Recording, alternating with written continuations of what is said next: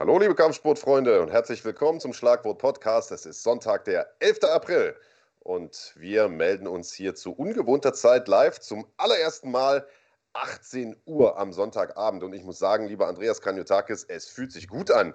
Nicht mehr völlig übermüdet irgendwie in einer Nacht voll kommentieren, Reisen durch halb Deutschland und so weiter, die letzten Gehirnzellen zu versuchen zu aktivieren, die ja schon, wenn man ehrlich ist, im wachen Zustand äh, nicht mehr allzu viel äh, zu leisten imstande sind. Von daher ähm, hoffen wir mal, dass das hier heute der Beginn einer neuen Zeitrechnung ist. ja, tatsächlich, der Sonntag hat sich sehr merkwürdig angefühlt. Ähm, also was Folge 108 das heißt, ähm, es sind jetzt fast äh, zwei Jahre ohne richtigen Sonntag, wenn man mal von den ein, zwei Pausen absieht, die wir gemacht haben. Ähm, und morgens irgendwie ohne Stress aufstehen, das war schon mal was anderes. Und jetzt hier mit einigermaßen klaren Gedanken zu sitzen, wer weiß, the sky is the limit. Ihr habt gewählt, ihr wolltet gerne um 18 Uhr anfangen, da sind wir für euch. Ähm, ich muss sagen, ich könnte mich dran gewöhnen. Ähm, aber ich muss mich auch noch ein bisschen dran gewöhnen. Äh, denn äh, ja, als es dann irgendwie 16 Uhr war und ich dachte, oh Mensch, gleich geht es ja noch rund, ähm, da äh, ja, war das nochmal eine Umstellung für mich. Aber ich freue mich, so sind wir mit der Schlagwort Nation zusammengekommen. Äh, ich freue mich, dass ihr da seid und ich will nicht vergessen, Sebastian Balint willkommen zu heißen bei uns in der Schlagwort Nation als Basic-Mitglied jetzt dabei.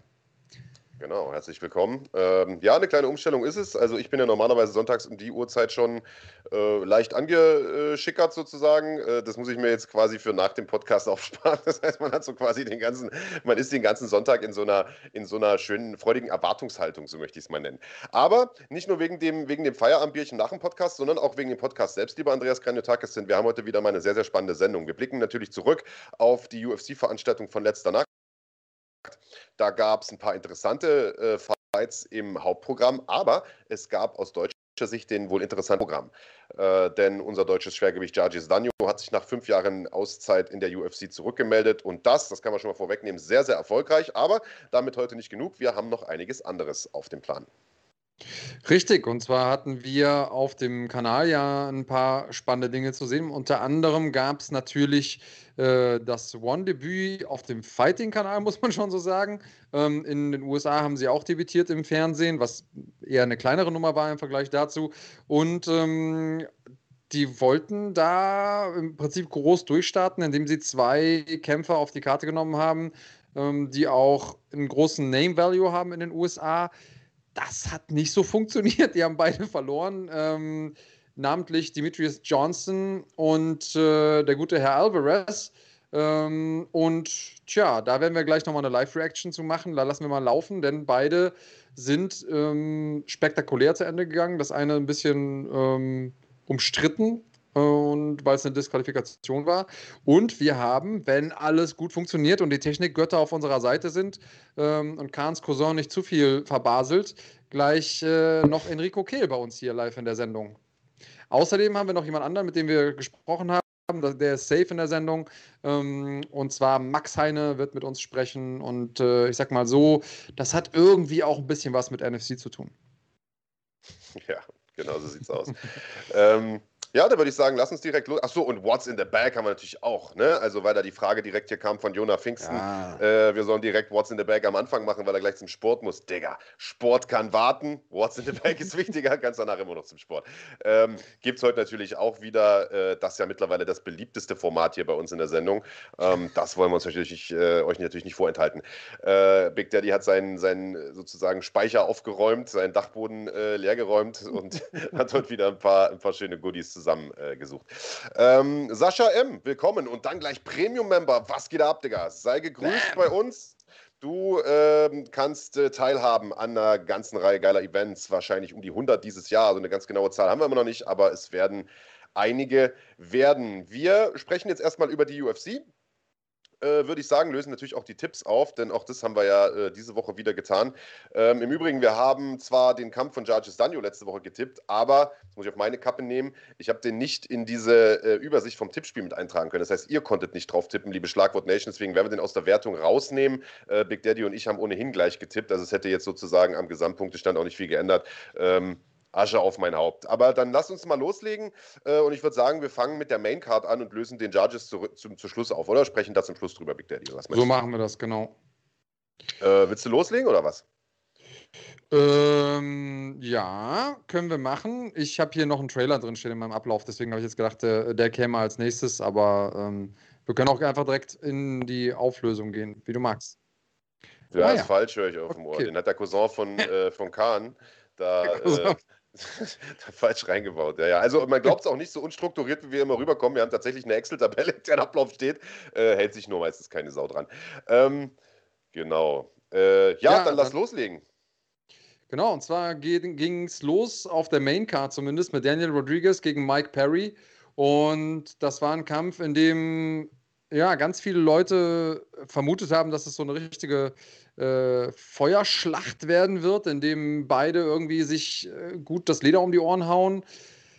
Es war, wie so oft, wenn die Erwartungen so hoch sind, nicht so ganz der große Banger, nicht die ganz große Offenbarung und ehrlich gesagt ein Kampf, Jetzt bin ich mal gespannt, wie du das siehst, in dem der Stern von beiden nicht unbedingt weiter gestiegen ist. Also weder Sieger noch Verlierer haben mich irgendwie großartig beeindruckt gestern. Genauso kann man es sagen. Und äh, der Gewinner des Kampfes, Daniel Rodriguez, äh, hat das ja auch selbst so gesagt. Ja? Also er hat zwar diesen Kampf, ich sag mal, ziemlich dominant gewonnen. Also er hat äh, Mike Perry ja da drei Runden lang im Prinzip durchs Oktagon geknallt und äh, ich sag mal, Perry sah halt auch echt schlecht aus, hat ähm, also im Prinzip all das, was er gut kann, nicht gemacht. Früher war er einer, der nach vorn gegangen ist, da reingeknallt hat, ohne Rücksicht auf Verluste und ich sag mal, Leute in den Rückwärtsgang gezwungen hat. Diesmal stand er einfach nur irgendwie total konsterniert da, hat sich auch null bewegt, sondern also stand einfach nur da und äh, hat dann dementsprechend natürlich auch eine, eine Fürhand nach der anderen, beziehungsweise eine, eine linke Schlaghand nach der anderen äh, genommen von D-Rod und und äh, dementsprechend äh, kaputtgeschlagen sah der auch schon im Prinzip nach der zweiten Runde oder so aus. Und ähm, ja, äh, Rodriguez hat im Nachgang gesagt, er hätte lieber ein Finish gehabt und äh, hätte das Ganze lieber vorzeitig gemacht und so. Ähm, Im Übrigen, Malte, willkommen äh, bei der Basic-Mitgliedschaft. Sei gegrüßt. Wunderbar. Willkommen in der Familie.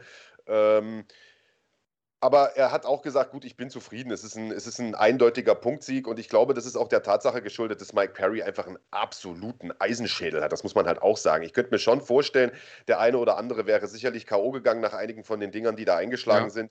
Aber ich bin bei dir. Äh, eigentlich hätte man oder hätte Rodriguez den, den schon umhauen oder zumindest in irgendeiner Art und Weise finishen müssen, vielleicht submitten oder was auch immer, weil äh, Perry sah da echt nicht gut aus. Und wenn der schon äh, aus Verzweiflung versucht, äh, einen Takedown zu shooten, dann weißt mhm. du auch, mhm. was die Uhr geschlagen hat, sage ich mal. Also der, der stand ja völlig neben sich.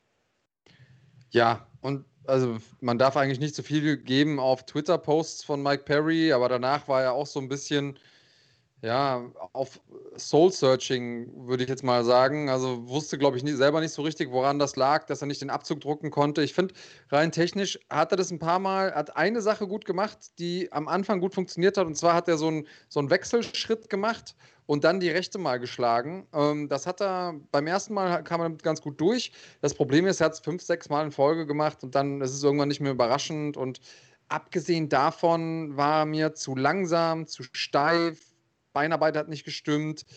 Insgesamt, die ganze Körperhaltung war nicht da. Also Mike Perry zäh ohne Ende.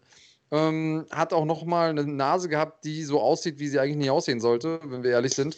Ähm, wahrscheinlich ist die wieder gebrochen. Ich, ich weiß nicht. Äh, irgendjemand hat dir äh, geschrieben, äh, Perry-Zeitungen sind vorbei. Er meint wahrscheinlich, die Zeiten von Mike Perry sind vorbei. Jetzt war der ja nie so der ganz große Bringer, aber hat jetzt irgendwie von seinen letzten fünf Kämpfen nur einen gewonnen und den gegen Mickey Gall, den ich ohnehin heillos überbewertet finde. Ähm, ja, da muss man halt gucken. Ist er ein guter Kämpfer? Auf jeden Fall. Ist er so gut, dass er in der UFC sein sollte und die ganze Aufmerksamkeit verdient? Ist so ein Fragezeichen. Ist er unterhaltsam? Ja. Muss man jemandem eine Bühne bieten, der wegen ähm, naja, doch sehr fragwürdigen Delikten häufiger äh, Probleme hat. Das sind alles Dinge, die man sich fragen kann, vielleicht aber bald gar nicht mehr muss, denn Mike Perry, ja. weiß ich nicht, wie, wie, wie oft wir den noch in der UFC sehen müssen. Äh, Ella Zebra, willkommen bei der Basic-Mitgliedschaft. Sehr cool, dass du am Start bist. Ich freue mich. Ähm, ja, was denkst du? Wie lange macht Perry noch in der UFC? Lass uns, weil ich finde, das ist, eine, das ist vielleicht sogar die Überschrift über dieser Fight Night gewesen. Denn wir haben ein paar Leute, äh, in der, bei der Fight Night gehabt, ähm, die aus meiner Sicht schon Probleme haben, jetzt äh, auch nachdem die Ergebnisse klar sind. Unter anderem auf der, auf der Undercard ähm, hatten wir Jim Miller, der schon wieder verloren hat gegen einen aufstrebenden jungen Kämpfer und das ist irgendwann, ist ja auch für ihn nicht mehr, nicht mehr schön. Vollkommen korrekt. Und man muss sich bei Mike Perry durchaus die Frage stellen, ob der überhaupt noch kämpfen sollte. Also nicht nur in der UFC äh, ist das fragwürdig und ich könnte mir gut vorstellen, dass der jetzt Teil dieser Entlassungswelle äh, wird, die ja jetzt momentan immer noch rollt. Er hat jetzt zwar jetzt nicht drei in Folge verloren, aber ich glaube irgendwie vier aus den letzten fünf oder sechs oder so. Ähm, und ich könnte mir schon vorstellen, dass man da sagt, alles klar, das war's jetzt. Denn er sah einfach, das muss man sagen, noch mal schlechter aus äh, als zuletzt mhm. gegen Tim Means und da sah er schon schlecht aus. Also ich will ja. ihn jetzt nicht zu schlecht reden. Äh, ich war früher ein Fan von ihm, weil er einfach ein Actionfighter ist, aber du hast es gesagt, er hat natürlich auch außerhalb des Oktagons mit ein paar Aktionen äh, von sich reden gemacht, die jetzt nicht so äh, schön waren. Und ähm, ich, ich glaube ehrlicherweise, dass der Mann ernsthafte Probleme hat mit dem Kopf. So. Also, äh, dass der wirklich krank ist, das muss man einfach sagen, äh, nicht im, im, lustigen Sinne, sondern ähm, dass er ernsthaft professionelle Hilfe braucht. Also nicht nur, weil er auf irgendwelche Opas im Restaurant losgeht oder irgendwelche Leute wahllos äh, mit rassistischen Schimpfwörtern äh, beleidigt, sondern äh, weil, weil er, also ich meine, ich erinnere mich an diese Szene, wo er da jetzt irgendwie letzt, Ende letzten Jahres irgendeine Glastür eingetreten hat und in seiner eigenen Blutlache lag und statt einen äh, Arzt zu rufen, erstmal irgendwie Instagram Live draus gemacht hat und so. Also ich glaube, dass da einfach im Kopf was nicht hinhaut.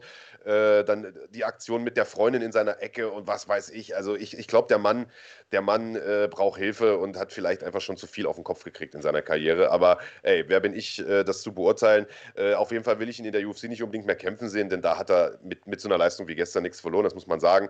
Danny Rodriguez äh, hat da solide gemacht, war jetzt, ich, ich würde ihn jetzt nicht zu schlecht reden. Äh, man darf nicht vergessen, dass Perry natürlich auch einer ist, wenn du da übermütig wirst und ich sag mal überhastet oder unvorsichtig äh, ein Finish suchst, dass er dich trotzdem mal umknallen kann noch in der dritten Runde. Und äh, ja. ein, zweimal hat er ja auch noch gut getroffen, das muss man ehrlicherweise sagen. Von daher alles gut und äh, so lange ist er auch noch gar nicht dabei, der Rodriguez. Vielleicht hat er ja noch ein paar gute Jahre. Der jüngste ist er ja auch nicht mehr. Richtig, und äh, bevor es untergeht, erstmal Mike, vielen Dank für die 229 äh, im Superchat. Sehr, sehr nice. Guten Abend zurück. Und Dennis äh, Josefowski schreibt, Perry wechselt bald zum Bärnackel. Und ja, vielleicht wäre er da auch besser aufgehoben. Ähm, ist ja jetzt auch mittlerweile zum Auffangbecken geworden für äh, viele Leute, die keinen Bock mehr haben auf die UFC, um es mal so auszudrücken. Ähm, ja, Rodriguez hat das gut gemacht, um äh, vielleicht bei ihm auch noch so ein bisschen zur Ehrenrettung beizutragen. Das war auch kein einfacher Kampf. Also Mike Perry ist auch keiner, den man mal gerade so im Vorbeigehen abfrühstückt, einfach weil er so zäh ist, weil er trotzdem gefährlich ist und so. Ähm, und deswegen lassen wir, also ich habe ihn jetzt noch nicht abgehakt wegen der Performance, aber ich sag mal so, obwohl er gewonnen hat, ist er in meiner Gunst nicht gestiegen. Und normalerweise müsste ich ja jetzt, nachdem er gewonnen hat, irgendwie aufgeregt sein zu einem gewissen ja. Teil als, äh, als Fan, weißt du? Ja. Ähm, aufgeregt war ich, als ich mal auf die Tippspielergebnisse geguckt habe, denn wir beide haben äh, im Vorfeld gesagt, der Rodriguez wird das machen, aber weißt du, wer mal daneben lag? Die Schlagwort Nation, die haben gesagt, Perry gewinnt das Ding nach Punkten. Und äh, das war nicht der Fall. Dementsprechend jeweils ein Punkt für uns, Big Daddy. Wir bekommen leider nicht die zwei. Du hast gesagt, äh, D-Rod macht es durch Submission. Ich habe gesagt, TKO. Äh, das hat nicht hingehauen, aber äh, nichtsdestotrotz ein Punkt für uns beide jeweils. Und die Schlagwort Nation Zero, meine Freunde. Ähm, nächster Kampf äh, war ein sehr, sehr interessantes Duell. Äh, A, in stilistischer Hinsicht, B, aber auch, äh, was sozusagen die, die Spitze des, ähm, des Strohgewichts angeht, denn äh, da sind zwei Damen aufeinander getroffen, die durchaus in den nächsten Monaten da einiges zu melden haben werden, was das Titelgeschehen angeht. Ich spreche von äh, Nina Nunes, äh, geboren Ansarov, die Ehegattin von der Bantam- und Federgewichtstitelträgerin äh, Amanda Nunes, die erstmals auch unter ihrem sozusagen neuen Nachnamen angetreten ist. Wenn ich das richtig verstanden habe, trägt sie den schon eine ganze Weile, also logischerweise seit die beiden verheiratet sind, aber äh, hat jetzt, wie gesagt, erstmals unter diesem Banner gekämpft. Man muss ehrlicherweise sagen, sie war ja auch relativ lange raus. Also Juni 2019 ähm, hat sie ihren letzten Kampf bestritten, danach war Babypause angesagt, denn sie hat die gemeinsame Tochter äh, der beiden ausgetragen die ist jetzt putzmunter und wie man so schön sagt, aus dem Gröbsten raus. Dementsprechend ist, die, äh, ist der Fokus von äh, Nina Nunes ähm, jetzt erstmal wieder zurück auf den, auf den Kampfsport gerückt. Und man muss sagen, dass die in äh, ihrer Karriere, die immer wieder auch von Verletzungen und so weiter unterbrochen wurde, äh, doch ein paar echt gute Leute geschlagen hat und so. Und äh, durchaus das Zeug, also aus meiner Sicht zumindest gehabt, äh, hat oder äh, ja doch gehabt hat, ich spreche mal im, im, in der Vergangenheitsform, äh, tatsächlich auch ein Titelcontender zu sein. Und ihre Frau, äh, Amanda Nunes, hat das auch immer wieder gesagt, die wird irgendwann mal Champion sein. Ähm, jetzt hat sie es zu tun bekommen mit Mackenzie Dern, eine unglaublich spektakuläre Bodenkämpferin. Und äh, ich mach's mal, oder ich nehme die Spannung mal vorweg. Wir haben ja beide getippt auf, auf Mackenzie Dern, Andreas, aber dass das so eindeutig wird, Alter, hättest du das erwartet? Nein.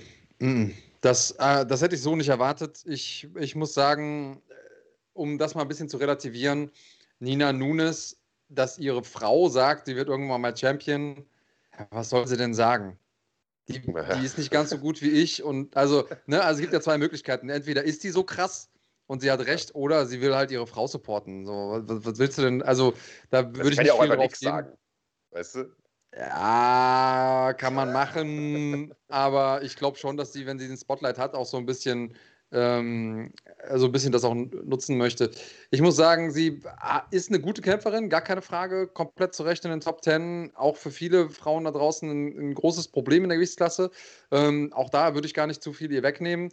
Ähm, Mackenzie Dern auf der anderen Seite ist für mich klar am Boden die beste Frau in der UFC gerade.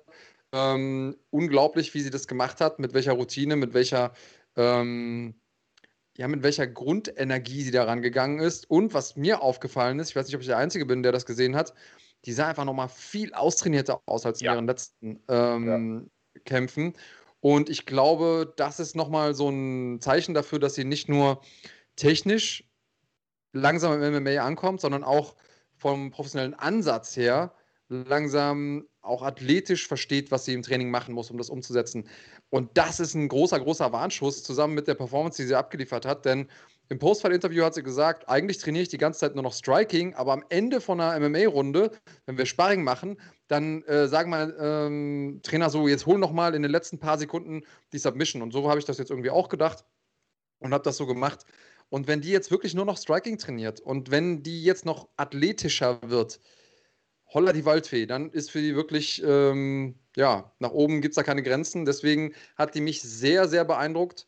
Einzigen Kampf, den sie bislang verloren hat, war irgendwie gefühlte drei Tage nach der Geburt ihres Kindes ähm, im Oktober 2019. Seitdem vier Siege geholt, alle irgendwie super dominant.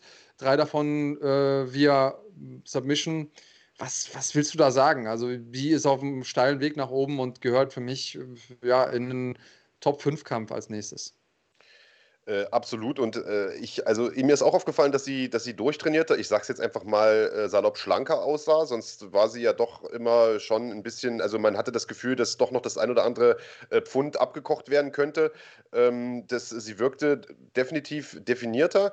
Ähm, ich glaube, sie wird nie sich zu einer hervorragenden Strikerin entwickeln. Dafür ist ihre Grappling Base einfach zu gut, egal wie viel sie Grappling trainiert. Ich meine, sie ist eine, wir haben es hier im Chat auch gelesen, ich weiß gar nicht, wer es geschrieben hat. Ich glaube, der Rockhound der sagt, die hat im Grappling einfach alles abgeräumt, was du abräumen kannst. Zweimal Weltmeisterin im BJJ, einmal, äh, also zweimal Gi, zweimal No-Gi, äh, drei Titel geholt äh, beim ADCC und so weiter. Also, äh, boah, hier scheint gerade voll die Sonne rein ins Fenster. Sieht man das? Ja.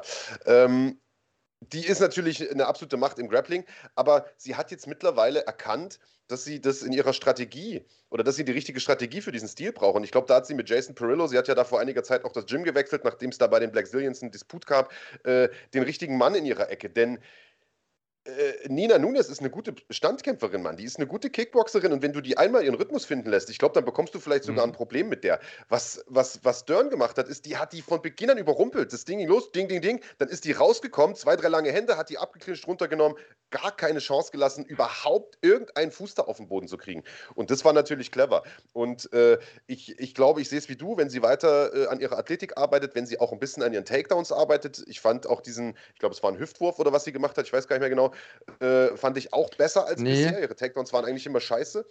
Was sie hat eigentlich mit einem Single Leg angefangen und hat das Ding aber nicht so richtig beendet bekommen und hat dann nochmal mit einem Inside-Trip nachgesetzt. Das, ah, ja, ja, äh, genau. Also sie ist einfach dran geblieben, muss ich sagen. Ja, ähm, ja die Takedowns fehlen ihr so ein bisschen. Natürlich äh, ist es, da gibt es noch irgendwie einiges zu machen im Stand, das muss man auch ganz ehrlich sagen. Also da ist technisch einiges dran und ich glaube, der Weg, sie zu schlagen, ist klar äh, Takedown-Defense, Beinarbeit rauszirkeln, von draußen auseinandernehmen, das müsste man halt machen.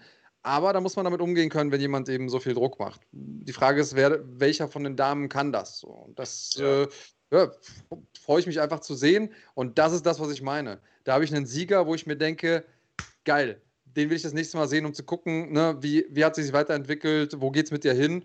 Und ich habe eine Verliererin, wo ich sage, hey, okay, die hat einfach gegen eine gute, gute Kämpferin verloren, die hat ihren Weg gefunden, sie zu schlagen, aber trotzdem eine gute Kämpferin. Und das ist für mich, ja, halt so der Standard. Und das habe ich beim Mike Perry-Kampf nicht gehabt. Vielleicht das nochmal so als Erklärung, was ich damit meinte. Frage ist jetzt natürlich, Andreas, also wenn man sich mal anguckt, wer da an der Spitze rumspringt, und da haben wir jetzt in zwei Wochen eigentlich einen mega fetten Kampf mit Rose Namajunas gegen Zhang Wei Li. Glaubst du, dass sie so weit schon ist? Weil Nein. ich habe das Gefühl, wenn sie gegen die beiden kämpft, das ist nochmal ein anderer Schnack als gegen, gegen Nina Ansarov oder, oder Nunes. Äh, bin ich bei dir. Ich finde, da oben, äh, auch gegen Joanna, wird es noch zu schwer.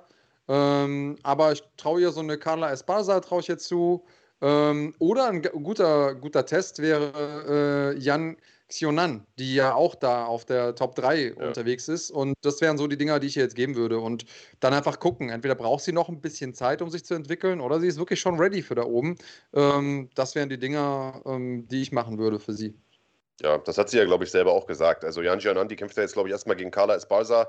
Äh, wie mhm. gesagt, mhm. Rose gegen, äh, gegen Zhang Li. Und ich sag mal, irgendein von den Siegern wird dann wahrscheinlich, äh, wird dann wahrscheinlich Mackenzie Dern vorgesetzt bekommen. Auf jeden Fall stabile, äh, stabile Leistung. Äh, Im Tippspiel gab es dann auch äh, wenig Überraschungen. Wir haben alle durch die Bank weg gesagt, also inklusive Schlagwort Nation, sie wird es nach Punkten machen.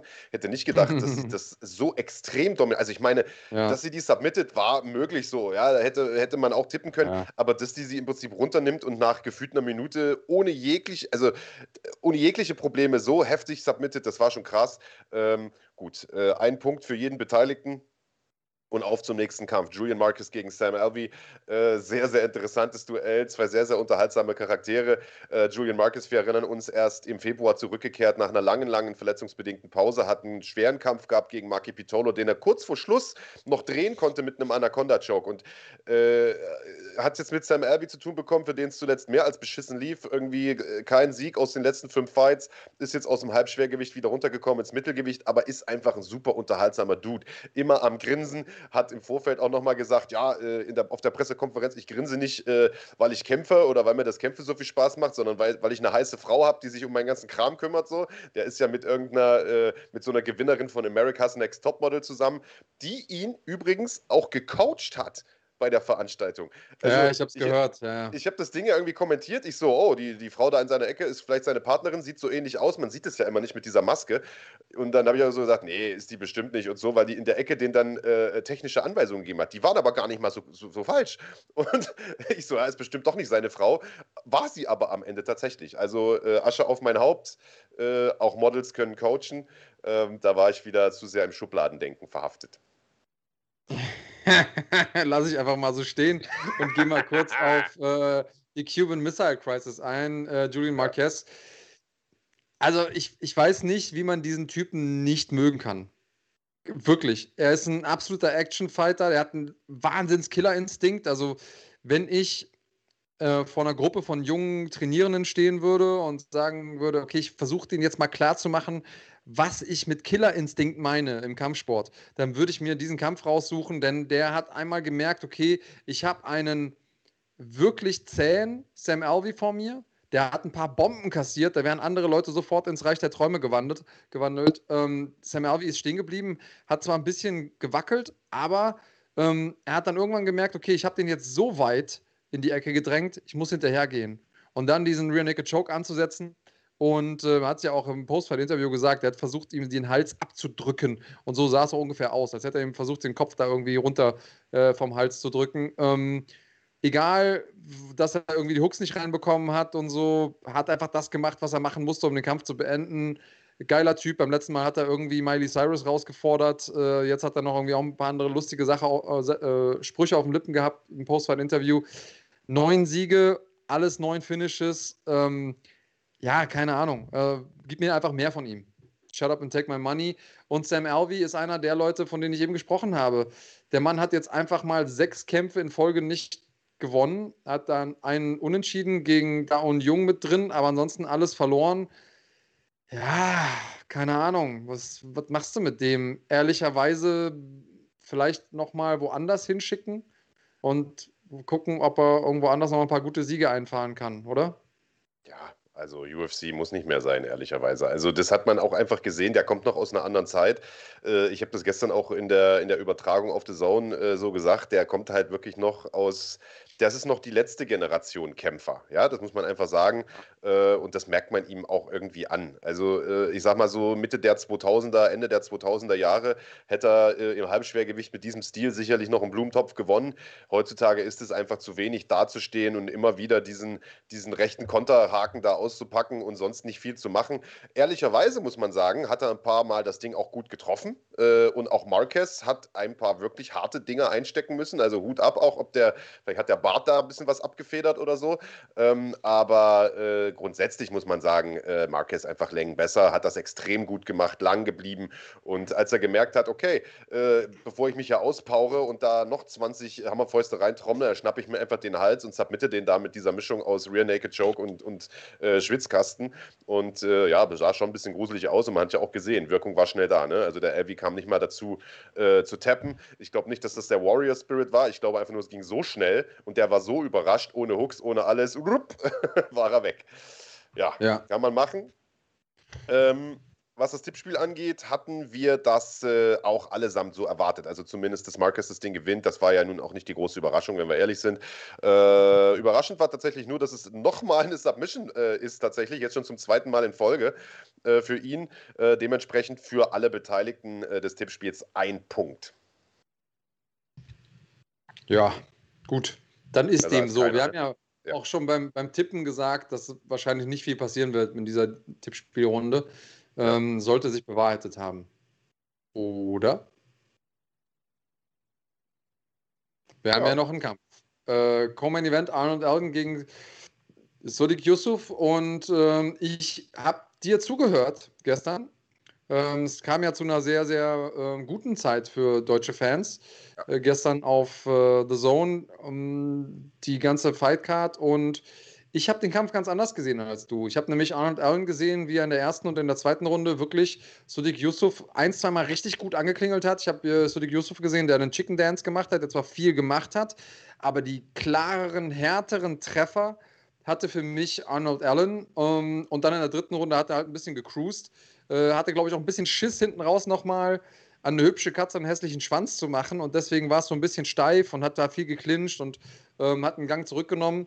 Ähm, aber um es mal positiv zu formulieren, Allen einfach auch sich verbessert in seinem Striking, hat äh, vielleicht ein bisschen zu sehr den Headhunter gespielt, hat immer ein bisschen zu sehr versucht, wirklich den Knockout mit der Brechstange zu erzwingen. Deswegen war er nachher auch müde.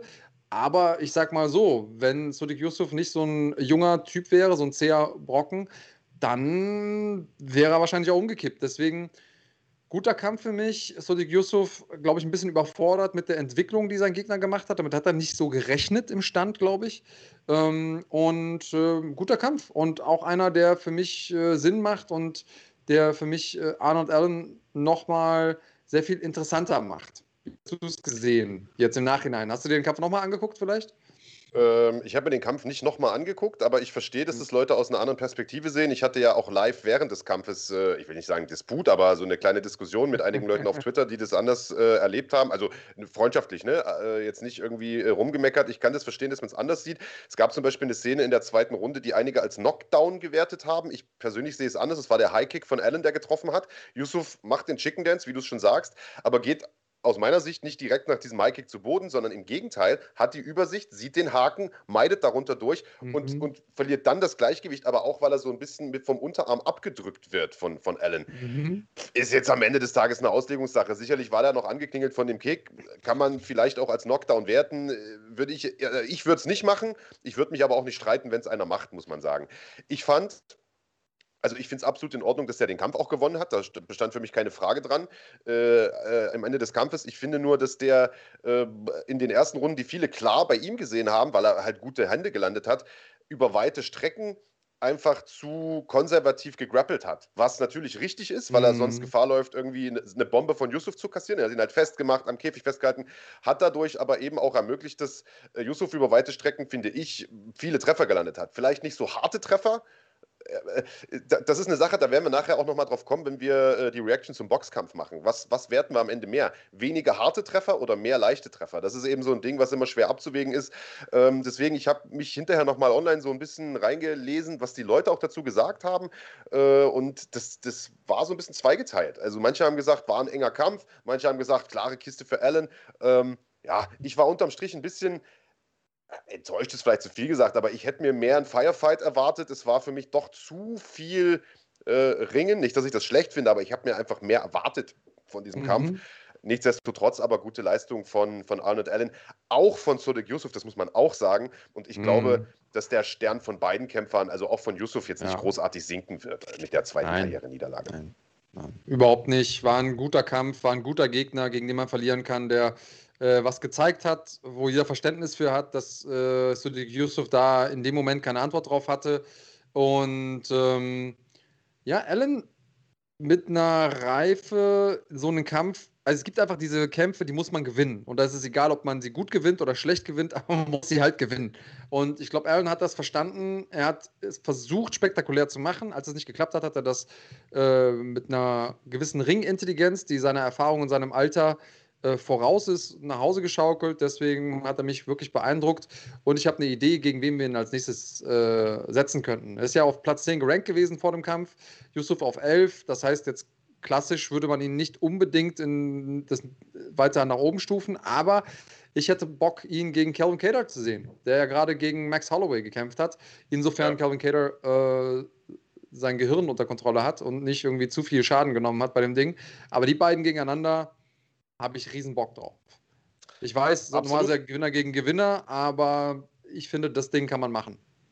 Naja, die Frage ist, wann der zurückkommt. Ne? Der ist immer noch in diesem Concussion-Protokoll, also der wird immer noch von den Ärzten gecheckt, nachdem der ja irgendwie Rekordzahlen äh, kassiert hat, Schläge was Schläge zum Kopf hat, angeht, ja. ähm, gegen, äh, gegen Holloway. Also muss man mal gucken, aber es wäre definitiv ein sehr, sehr äh, spannendes Duell, muss man mal sehen. Wir gucken mal auf die Wertung. Wir haben alle gesagt, Yusuf macht das. Äh, dementsprechend null Punkte durch die Bank weg. Hm, naja. Hm. null that's, Runde sozusagen. That's MMA. so sieht's aus. Äh, zwei Kämpfe besprechen wir noch. Den Hauptkampf nämlich und den äh, Fight, den Comeback-Fight, muss man sagen, von äh, dem Nürnberger Judges Danjo, der im Vorprogramm stattgefunden hat. Vorher gibt es aber erstmal eine kurze Verbraucherempfehlung.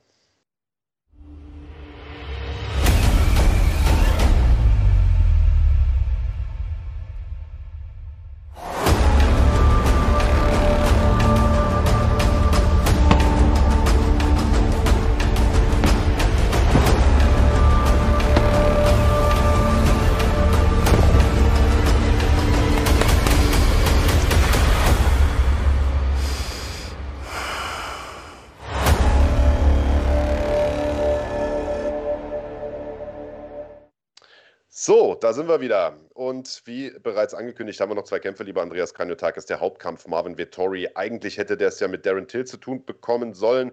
Hat jetzt Kevin Holland vor der Brust gehabt und die Frage war, Kahn, bitte Mikro aus. Und die Frage war, äh, wird Kevin Holland gerade mal drei Wochen, nachdem er eine mächtige Klatsche bekommen hat gegen, äh, gegen Derek Brunson, irgendwas an seinem Game verbessert haben können. In drei Wochen vermutlich nicht. Wird er einen anderen Ansatz wählen? Wie wird der hier auftreten? Äh, kurzfristig eingesprungen gegen so einen starken Mann wie Vittori. Und äh, naja, Frage wurde relativ ernüchternd beantwortet. Ja, ja, genau. Was willst du dazu sagen? Also ich glaube, vor dem letzten Kampf, den Kevin Holland hatte, vor dem Derek Brunson-Kampf, war er einfach das erste Mal wirklich im Spotlight und hat äh, so viel Aufmerksamkeit bekommen und die, wir sind ja selber in den Medien unterwegs, ne? Ähm, die suchen sich immer einen Punkt, auf den sie eingehen können. Irgendwas Besonderes an jemandem, irgendwas, was, ähm, was sie rausgreifen können und wo sie ein Profil machen können, damit die Leute hingucken. Und ich glaube, er hat da seine eigene, seine eigene Story, die ihm die Medien gegeben haben, zu sehr geglaubt. Dieser, ich bin der Typ, der mit den Leuten redet. Und vorher war das aber eher was, was er automatisch gemacht hat, authentisch. Und dann im Brunson-Fight hat er sich zu sehr drauf konzentriert. Danach hat er gemerkt, hm, okay, hat irgendwie nicht so funktioniert und kam dann nicht so gut an, weil ich verloren habe. Und ich habe es auch ein bisschen übertrieben. Jetzt mache ich es gar nicht mehr. Ähm, und bei, im Marvin Vittori-Kampf hat er ja erst angefangen zu quatschen in der fünften Runde, als eh schon klar war, dass es irgendwie vorbei ist und er keine Chance mehr hat. Und er selber, glaube ich, auch schon aufgegeben hatte.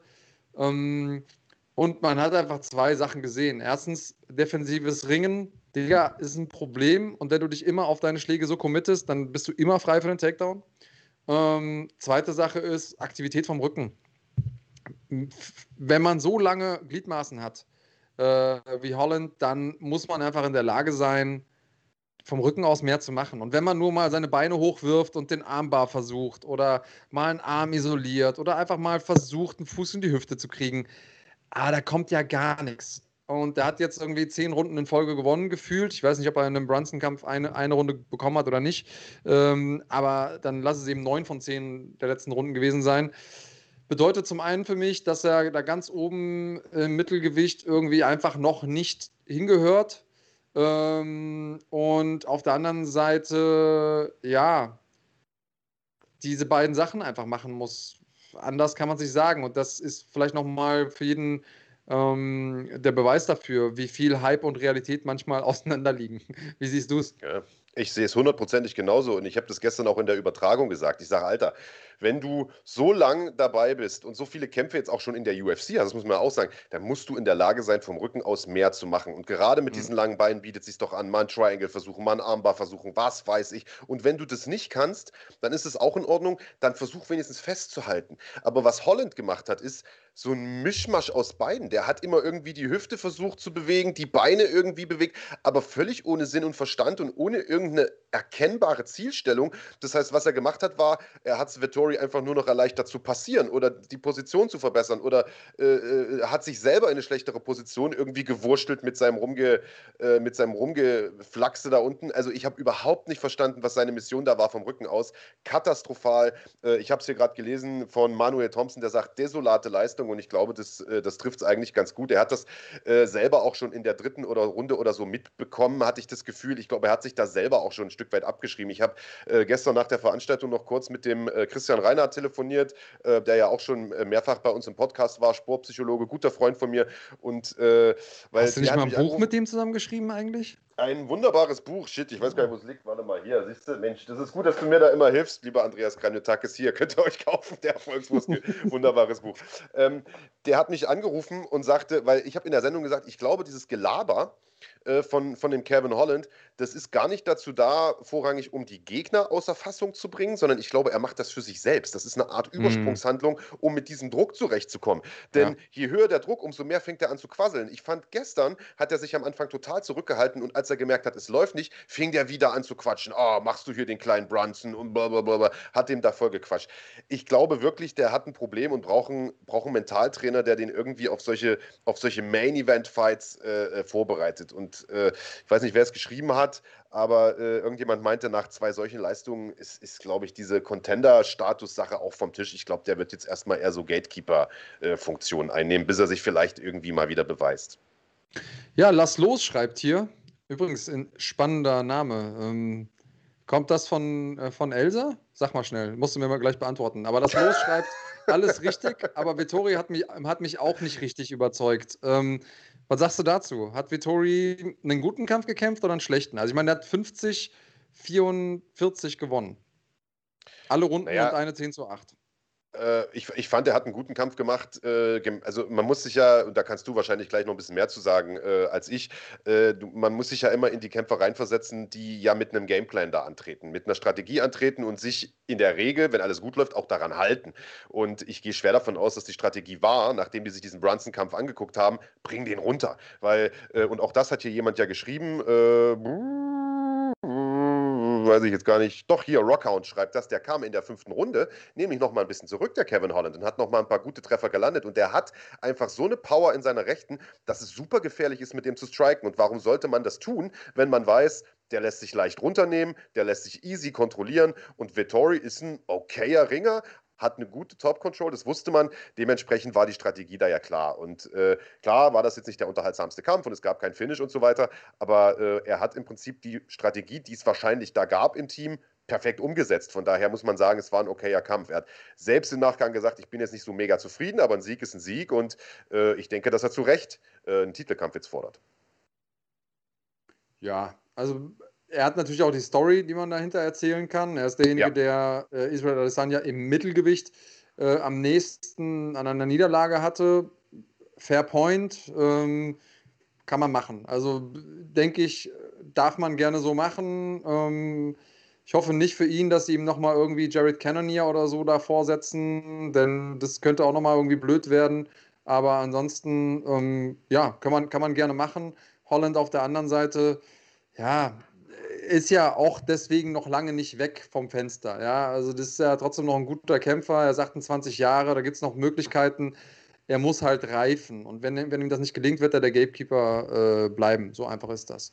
Ähm, tja, was haben wir noch? Wir haben eben was, was vergessen. Wir haben nämlich vergessen, noch so ein bisschen auf unsere Sponsoren einzugehen, äh, auch wenn wir jetzt eben hier schon ein bisschen äh, gemackt wurden, als äh, würden wir hier ähnlich viel Werbung betreiben wie andere Streaming-Anbieter. Ähm, wir brauchen natürlich auch Sponsoren. Wir sind auch froh, dass wir mit solchen tollen Sponsoren zusammenarbeiten können, unter anderem nämlich mit NanoSquad, lieber Marc. Genauso sieht es aus. Eurem Shop für CBD-Produkte. Bei NanoSquad bekommt ihr nämlich hochwertige Cannabidiol-Produkte, die in Zusammenarbeit mit Wissenschaftlern und Athleten speziell für Sportler entwickelt wurden. Und zwar in höchster Qualität und frei von Psy Psy psychoaktivem, kommt mir gar nicht über die Lippen, THC. CBD wirkt entzündungshemmend, verhindert Muskelrückgang, verbessert den Schlafwachrhythmus und unterstützt den Körper dadurch besonders bei der Regeneration. MMA-Kämpfer wie Felix Schifffahrt, Marc Duchis oder Alexander Popek haben sich davon bereits überzeugt und verwenden Nanosport-Produkte in ihrer täglichen Routine. Ich übrigens auch. So ist das. Weitere Informationen und Produkte von NanoSquad findet ihr auf deren Internetseite nanosquad.de oder auf Instagram unter @thenanosquad. Außerdem könnt ihr, wenn ihr was bestellt, einen Code eingeben, bekommt 10% Rabatt und zwar mit dem Code Fighting10, also Fighting und eine 10 zusammengeschrieben. Äh, 10% Rabatt, das kann man auf jeden Fall mal mitnehmen und auch wir profitieren ein bisschen davon. Das heißt, es gibt auch ein bisschen Support für uns. Äh, der Versand ist kostenlos und erfolgt innerhalb von ein bis zwei Werktagen. So, aber die Jungs von Nano Squad sind nicht die einzigen Sponsoren. Wir wollen uns auch bedanken bei unserem neuen Klamottensponsor. Das, äh, dein Jogger wurde schon gelobt, lieber Andreas Kanyotakis. Den finde ich im Übrigen auch absolut mega. Ich habe den äh, neulich angehabt, da gab es auch direkt positive Kommentare drunter. Äh, das Ding ist richtig geil geschnitten, trägt sich super bequem. Äh, also hätte ich mir auch zugelegt, wenn es jetzt nicht äh, der Sponsor gewesen wäre, muss ich ehrlicherweise sagen. Ja, es ist ein schickes Retro-Teil und ähm, wir haben ja so ein kleines äh, Care-Paket zugeschickt bekommen mit äh, Klamotten, T-Shirts, äh, Hoodie, äh, den Anzug, natürlich auch die Handschuhe. Ich hatte jetzt die Handschuhe das erste Mal an. Wer mir auf Insta folgt, der hat gesehen, dass ich mal ein bisschen Pratzentraining gemacht habe.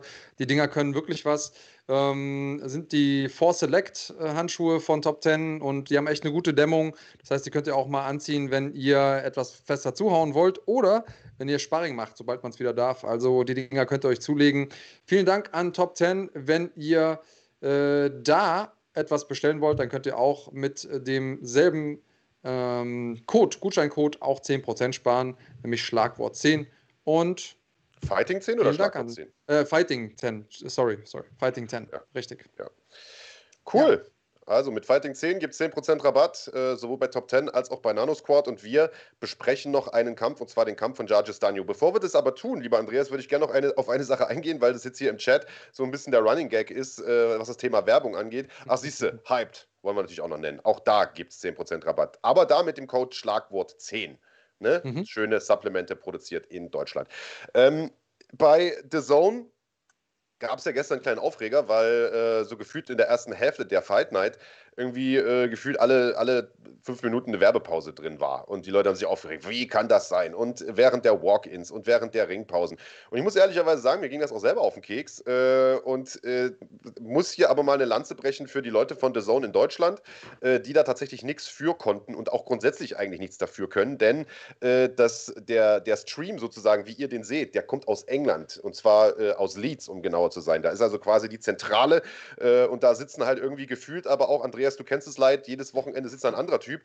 Die manchmal ehrlicherweise den Eindruck machen, als ob sie nicht ganz hundertprozentig bei der Sache sind. Zumindest habe ich das Gefühl. Der Kollege gestern war äh, super nett, muss man sagen. Also der war äh, gut drauf, aber der hat einfach, der war übermotiviert. So, so, kam mir das ein bisschen vor. Denn es gibt einen Ablaufplan und da steht natürlich auch drin, wie viele Werbebreaks man machen muss. Und der hat gesehen, alles klar, ich brauche, was weiß ich, ich sage jetzt mal zehn Werbebreaks oder so und hat die halt einfach mal alle reingehauen in jeder sich bietenden äh, Position. Also die UFC, die schickt dann so einen Ablaufplan und da stehen mögliche Positionen für eine Werbung. Ihr müsst euch das vorstellen, in den USA machen die ja wirklich alle 10 Minuten Werbung. Äh, da läuft das ja im Free TV äh, oder zumindest die, die Veranstaltung dort. Und der hat halt in jeden dieser möglichen Breaks tatsächlich auch eine Werbung reingehauen. Und irgendwann war die Werbung alle also alle erforderlichen Werbeeinheiten wurden sozusagen verballert und wir hatten dann noch eineinhalb Stunden so, die durchgelaufen sind. Also war nicht böse gemeint, wird so wahrscheinlich auch nicht nochmal vorkommen. Wir haben eure Kritik gehört. Das wird nächste Woche in dem Meeting auch nochmal kommuniziert, habe ich mich heute rückversichern lassen. Äh, und äh, ja, in Zukunft sollte das dann alles wieder normal seinen Gang gehen. Also seht es, äh, seht es uns nach. Ja, also ich muss sagen, mich hat es auch ein bisschen gewundert erstmal, weil ich weiß ja auch, wie es ist, da zu sitzen. Und so viele Breaks haben wir normalerweise auch nie. Und normalerweise sprechen wir das ja vorher auch ab mit den Leuten aus Leeds. Wann machen die Sinn, damit die Leute äh, das auf der einen Seite äh, nicht als zu störend empfinden. Hier wurde es auch eben gesagt, während den Walk-ins und so da will ich was über die Kämpfer hören, da will ich keine Werbung sehen. Und ja, vielleicht hätte man auch mal andere Werbung ne nehmen sollen, nicht immer dieselbe. Und das war dann schon nachher cool, dass die nicht mehr kamen. Aber ähm, ja, es sei entschuldigt und äh, wird auch so nicht nochmal passieren. Das ist zumindest mal der Anspruch. Ja. Ja. Und ähm, was haben wir noch? Wir müssen über Jojo sprechen. Wir können über Jojo sprechen, muss man sagen. Nach fünf Jahren ist er wieder zurückgekehrt in die UFC, nachdem sein erster Run ja ein bisschen ernüchternd abgelaufen ist. Wir haben ja in der Vorschau schon äh, drüber gesprochen. Ähm, einer, der außerhalb der UFC äh, extreme Erfolge, äh, extrem viele Erfolge gefeiert hat, in wirklich kürzester Zeit den Wechsel auch hinbekommen hat vom, vom Kraft-3-Kampf, also vom Gewichtheben sozusagen, hin äh, zum, äh, zum MMA der natürlich die Power mitgenommen hat, der aber äh, ungewöhnlich für, für einen, für einen ja, eigentlich Gewichtheber, die ja auch sehr, sehr statisch sind, zwar explosiv, aber eben nicht gewohnt sind, viel zu tänzeln und so, sehr, sehr beweglich und so weiter ist und der auch die Technik irgendwie relativ schnell verinnerlicht hat äh, und dementsprechend mit viel Vorschusslorbeeren in die UFC kam und dort aber die PS nicht so richtig auf die Straße bekommen hat. So, jetzt hat er fünf Jahre irgendwie nicht gekämpft in der UFC. Das hatte zum einen äh, Verletzungen als Grund, äh, Covid-19, du hast es letzte Woche angesprochen, Andreas, auch so ein kleines Motivationsloch und so weiter. Jetzt war er zurück und äh, man wusste nicht so recht, was hat man zu erwarten von Jarges Danio. Aber man muss sagen, also man hat genau den gesehen, den man schon eigentlich äh, sich beim ersten Run erhofft hatte, nämlich den äh, den Jarges Danio, den es vor dem UFC-Run gab, den Zerstörer, der da reingeht und alles kaputt haut. Ja, also ich habe ja mit Jojo viel trainiert, ähm, auch schon vor seiner äh, UFC-Zeit und ähm, habe ihn ja kennengelernt, als er noch relativ frisch war im, im MMA und habe auch ebenso wie du gesagt hast, auf der einen Seite gesehen, okay, wie schnell der lernt, ist super und da ist viel Potenzial dabei. Der ist aber auch physisch einfach so eine Maschine. Also der hat, es gibt diese Menschen, die haben so eine Bärenkraft, weißt du, so eine, so eine Urkraft. Äh, ja. Die geben dir schon die Hand und du weißt, okay, da ist einfach was anders als bei den anderen Menschen. Und Jojo ist so ein Typ, ähm, das äußert sich natürlich da auch dann, wenn er boxt. Und ähm, ich wusste immer schon, dass er die Chancen, also wenn er die Chance einmal bekommt dazu, ähm, dann ja, kann er das entsprechend umsetzen und äh, dann kann er auch Leute K.O. schlagen. Irgendwie hat es in seinen äh, UFC-Kämpfen immer nicht so richtig geklappt. Das hatte tatsächlich auch immer Gründe. Ähm, aber jetzt ist Jojo natürlich auch keiner, der hingeht und solche Sachen ähm, öffentlich macht, weil er dann irgendwie das Gefühl hat, das wird als Ausrede gesehen. Und deswegen äh, hat er sich da so ein bisschen äh, ja, bedeckt gehalten. Wir haben ähm, natürlich darüber gesprochen, Jojo und ich, aber der musste schon gegen sehr, sehr viele Sachen kämpfen, die unangenehm waren. Jetzt bin ich froh und äh, ich war ein paar Mal schon bei äh, Jojo und auch bei ähm, Jessin bei West End Boxing in Nürnberg. Da gehen die nämlich boxen und da habe ich mit beiden Sparring gemacht und Jojo ist auch wirklich wendig und schnell für ein Schwergewicht. Das darf man nicht vergessen. Das haben wir gestern gesehen äh, und Jorgan de Castro hat es gemerkt. war schon sehr, sehr ein, eindeutig und äh, eindrücklich. Und ich muss sagen, wenn ihr euch die, äh, das Thumbnail nochmal genau anguckt, genau da muss ein Schlag auch sitzen. Also genau knapp hinterm Ohr, da wo das Gleichgewichtszentrum sitzt. Da war sofort, ähm, waren sofort die Lichter aus, aber Jojo ist dann auch nochmal drunter abge abgetaucht unter dem Schlag von äh, De Castro und somit, also wirklich alles richtig gemacht, muss ich sagen. Früh ähm, getroffen natürlich, aber er hat mir gut gefallen. Man weiß ja nie, wie die Leute zurückkommen, wenn die so eine lange Auszeit haben. Ich freue mich unglaublich. Absolut. Äh, das war nicht nur genau an der richtigen Stelle getroffen, sondern auch Distanz hat genau gestimmt. Also das war wirklich ein perfekter Schlag. Also kein Lucky Punch oder so ein Gequatsche, mhm. sondern das war tatsächlich äh, sehr, sehr gut gemacht. Empty Carp Fishing fragt hier, ist bekannt, ob Danjo äh, den Bonus oder einen Bonus dafür bekommen hat. Hat er leider nicht. Die Boni gingen, soweit ich das mitbekommen habe, alle an Maincard-Leute. Also mhm. Ich äh, meine, dass äh, der, der Sam Alvey gegen, äh, Ding, gegen Dingens äh, hatten, ähm, gegen Marquez, die haben, glaube ich, den Fight of the Night Bonus bekommen. Äh, und die Performances waren Mackenzie Dern und was waren noch? Gab es irgendein K.O.? Weiß ich gar nicht. Äh, ich gucke gerade. Matthäus Gamrot aus dem? Vorprogramm hat den, den K.O.-Bonus bekommen. Genau. Das war allerdings auch Max Griffin. muss man sagen.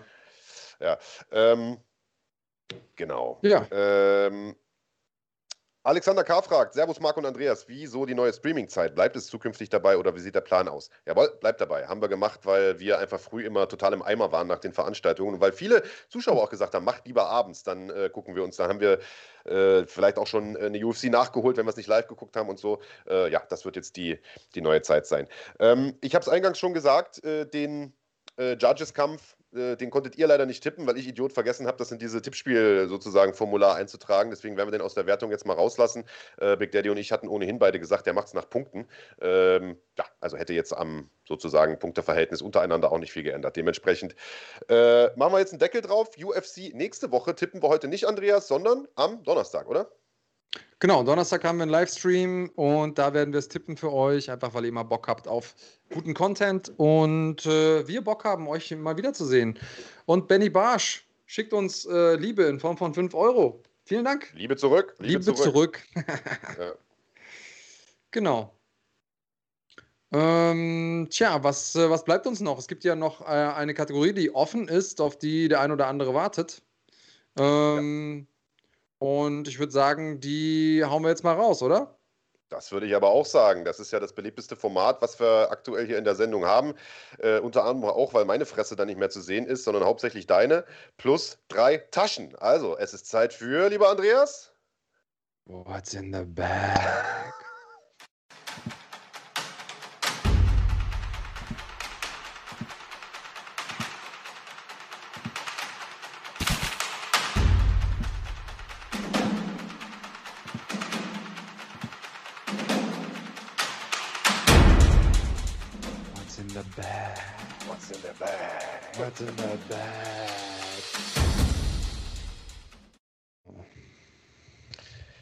Bodenlose Frechheit. Immer noch derselbe alte Scheiß-Trailer. Also, ich habe das mal in die Hand genommen, weil der Kahn sich ja drückt, seit Wochen darum, mal einen schönen 80er-Jahre-Trailer zu machen und habe selbst einen gemacht. Ich gebe zu, vielleicht nicht der schickste, vielleicht nicht der schönste, aber wesentlich besser als der Shit hier. Äh, den werden wir euch mal heute als Outro nach What's in the Back äh, vorspielen. Dann könnt ihr mal sagen, welchen Trailer ihr besser findet für dieses wunderbare Format, lieber Andreas Kanyotakis. Und damit Bühne frei für dich, den Showmaster von Schlagwort.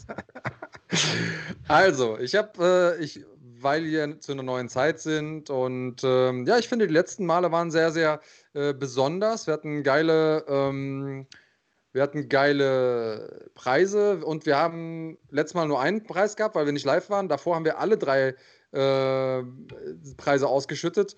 Und ey, Leute, ihr geht hier gerade richtig ab. Asche für einen Fünfer rausgehauen. Vielen Dank dafür. Empty Cup und Fishing auch nochmal einen Fünfer rausgehauen. Vielen lieben Dank äh, für die Superchats, Leute. Danke für den Support. Da macht es mir noch mehr Spaß. Ich habe jetzt eine leichte Frage für euch. Deswegen, ähm, also ich denke mal, es sollte relativ leicht sein. Ähm, schnell tippen und wer es noch nicht kennt, ist es folgendermaßen. Wenn ihr Mitglied seid und als erster hier bei uns im, äh, im Chat erscheint, dann dürft ihr euch eine von drei Taschen aussuchen. Und nicht die Tasche bekommt ihr, sondern den Inhalt der Tasche. Also, das sind die Regeln. Ich stelle eine Frage, wer als erstes im Chat die richtige Antwort postet und Mitglied ist, der kriegt die Tasche. Meldet ihr euch bei uns über Insta, dann kriegt ihr die zugeschickt. Den In nicht die Tasche, den Inhalt, sorry. Okay, also fangen wir, machen wir, wir machen nur eine Tasche, oder? Marc? Ja, ja, ja, ja. Okay, alles klar. Dann ähm, Vorsicht, heute mal eine leichte Frage. In welchem Land wurde Marvin Vittori geboren? Alter. Ich habe doch gesagt, leichte Frage. Was ist los? Im Übrigen, wer als erster im Chat auftaucht, das entscheiden wir.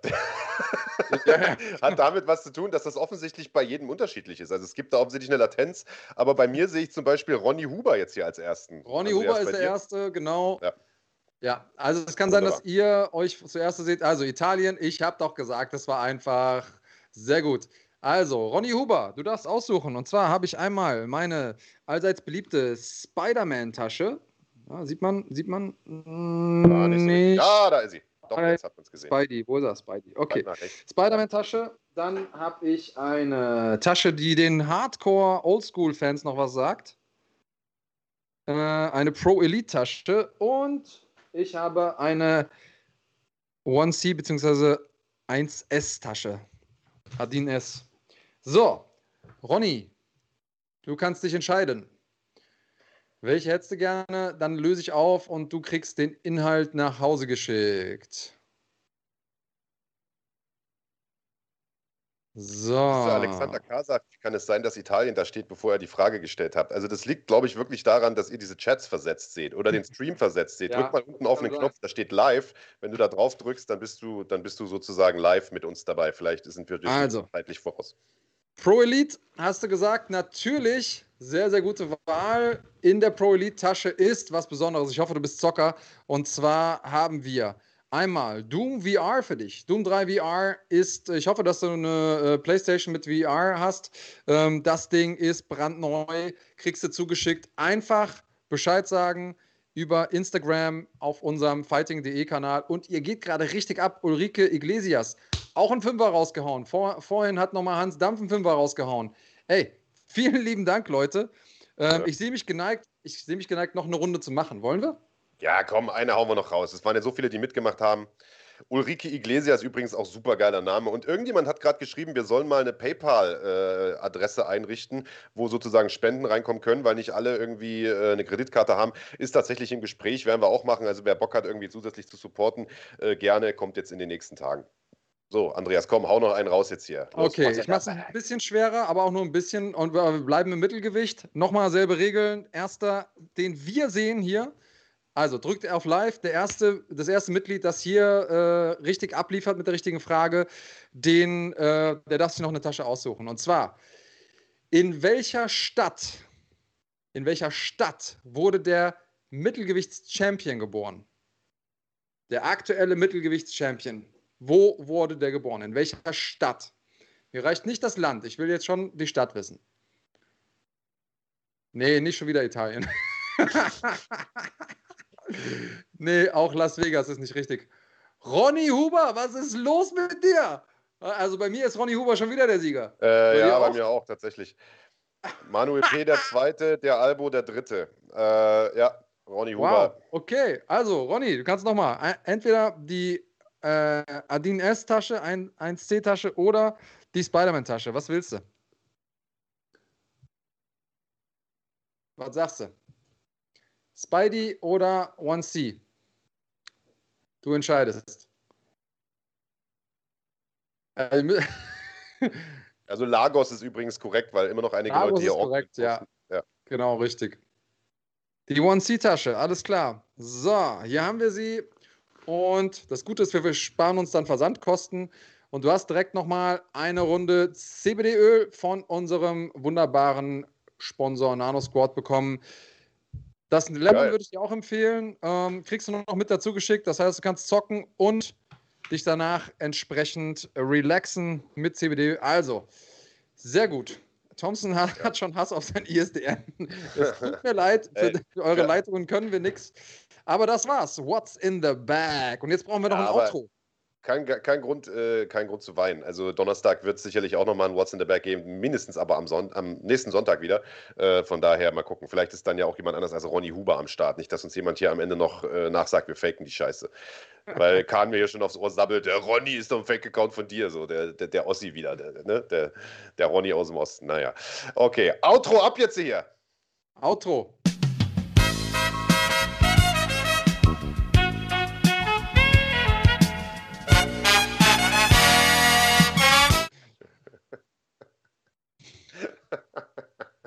So, und jetzt sagt mir, dass das nicht besser ist als das eigentliche. okay. Ähm, wir machen weiter im Text. Wir haben nämlich noch eine ganze Menge äh, vor ja. und ähm, wir haben als nächstes ein Interview anstehen und zwar mit niemand Geringerem als Max Heine. Den kennen wir noch aus GMC-Zeiten. Der wird nämlich wo antreten, lieber Andreas Kanutakis? Tja, der wird bei der NFC Series antreten. In der Gewichtsklasse bis 70 Kilogramm tritt er an in einem Modus, der so in Deutschland noch nicht vorhanden war. Und zwar gibt es ein Ligasystem und dann am Ende der Saison ein, ähm, äh, wie nennt man das Finale nochmal? Wie beim Football? Playoff. Playoff, Playoffs. Playoffs, ja. genau, richtig. Ähm, und ja, da haben wir ein bisschen drüber gequatscht. Äh, Max, ein cooler Typ. Übrigens, vielleicht dem einen oder anderen noch bekannt aus äh, seinem ersten Profikampf. Da hat er nämlich Uwe Schüler besiegt, den Flying Uwe. Und äh, ja, was er zu sagen hatte, das äh, sehen wir jetzt. Ich bin hier mit dem wunderbaren Max Heine, der ein paar Infos für uns hat. Aber erstmal wollen wir natürlich wissen, wie es ihm erging, seitdem wir ihn das letzte Mal gesehen haben. Max, erzähl uns, wie geht's dir? Schön, dass du da bist. Ja, danke, dass ich hier sein darf. Ähm, ja, mir geht's super. Ich, ähm, seit dem letzten Mal, dass ich da war, das war ja, glaube ich, kurz vor meinem letzten Kampf. Mhm. Ähm, ja, hat sich ähm, einige, ja, was heißt einiges, hat sich, hat sich, haben sich ein paar Sachen getan. Ich ähm, musste mich auf jeden Fall erstmal von dem Kampf erholen. Das war auf jeden Fall eine harte Schlacht. Du hast im Oktober gekämpft bei FFC gegen Paul Omorui. Genau. Und ja. äh, vielleicht magst du noch mal ganz kurz erklä äh, erklären, wie, wie kamst du dem Kampf, äh, wie hast du den Kampf empfunden und warum sagst du, du musstest dich davon erholen? Ähm, wie es zu dem Kampf kam, ich, hab, ich, ich wollte unbedingt noch mal kämpfen, bevor das Jahr zu Ende war. Ich meine, 2020 hat ja schon Corona äh, angefangen und es war relativ schwierig, einen Kampf zu bekommen. Ähm, ja, und deswegen äh, war ich echt froh, dass der Paul dazu gesagt hat und wir das Ding äh, zustande bekommen haben.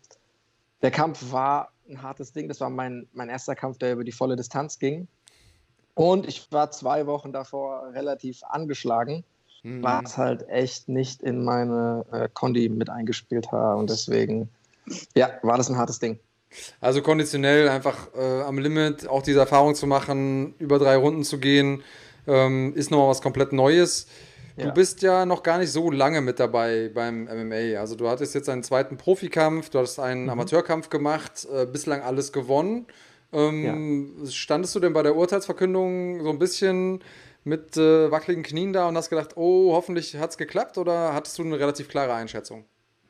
Ähm, ich war eigentlich schon davon überzeugt, dass ich den Kampf gewonnen habe. Es war so 60-40 war das mein Ding eigentlich. Mhm. Aber ja, nach dem, nach dem Kampf, wie gesagt, ich war so platt. Also das, das war schon, ich, hab, äh, ich war einfach nur froh, dass es vorbei war, kann man fast sagen.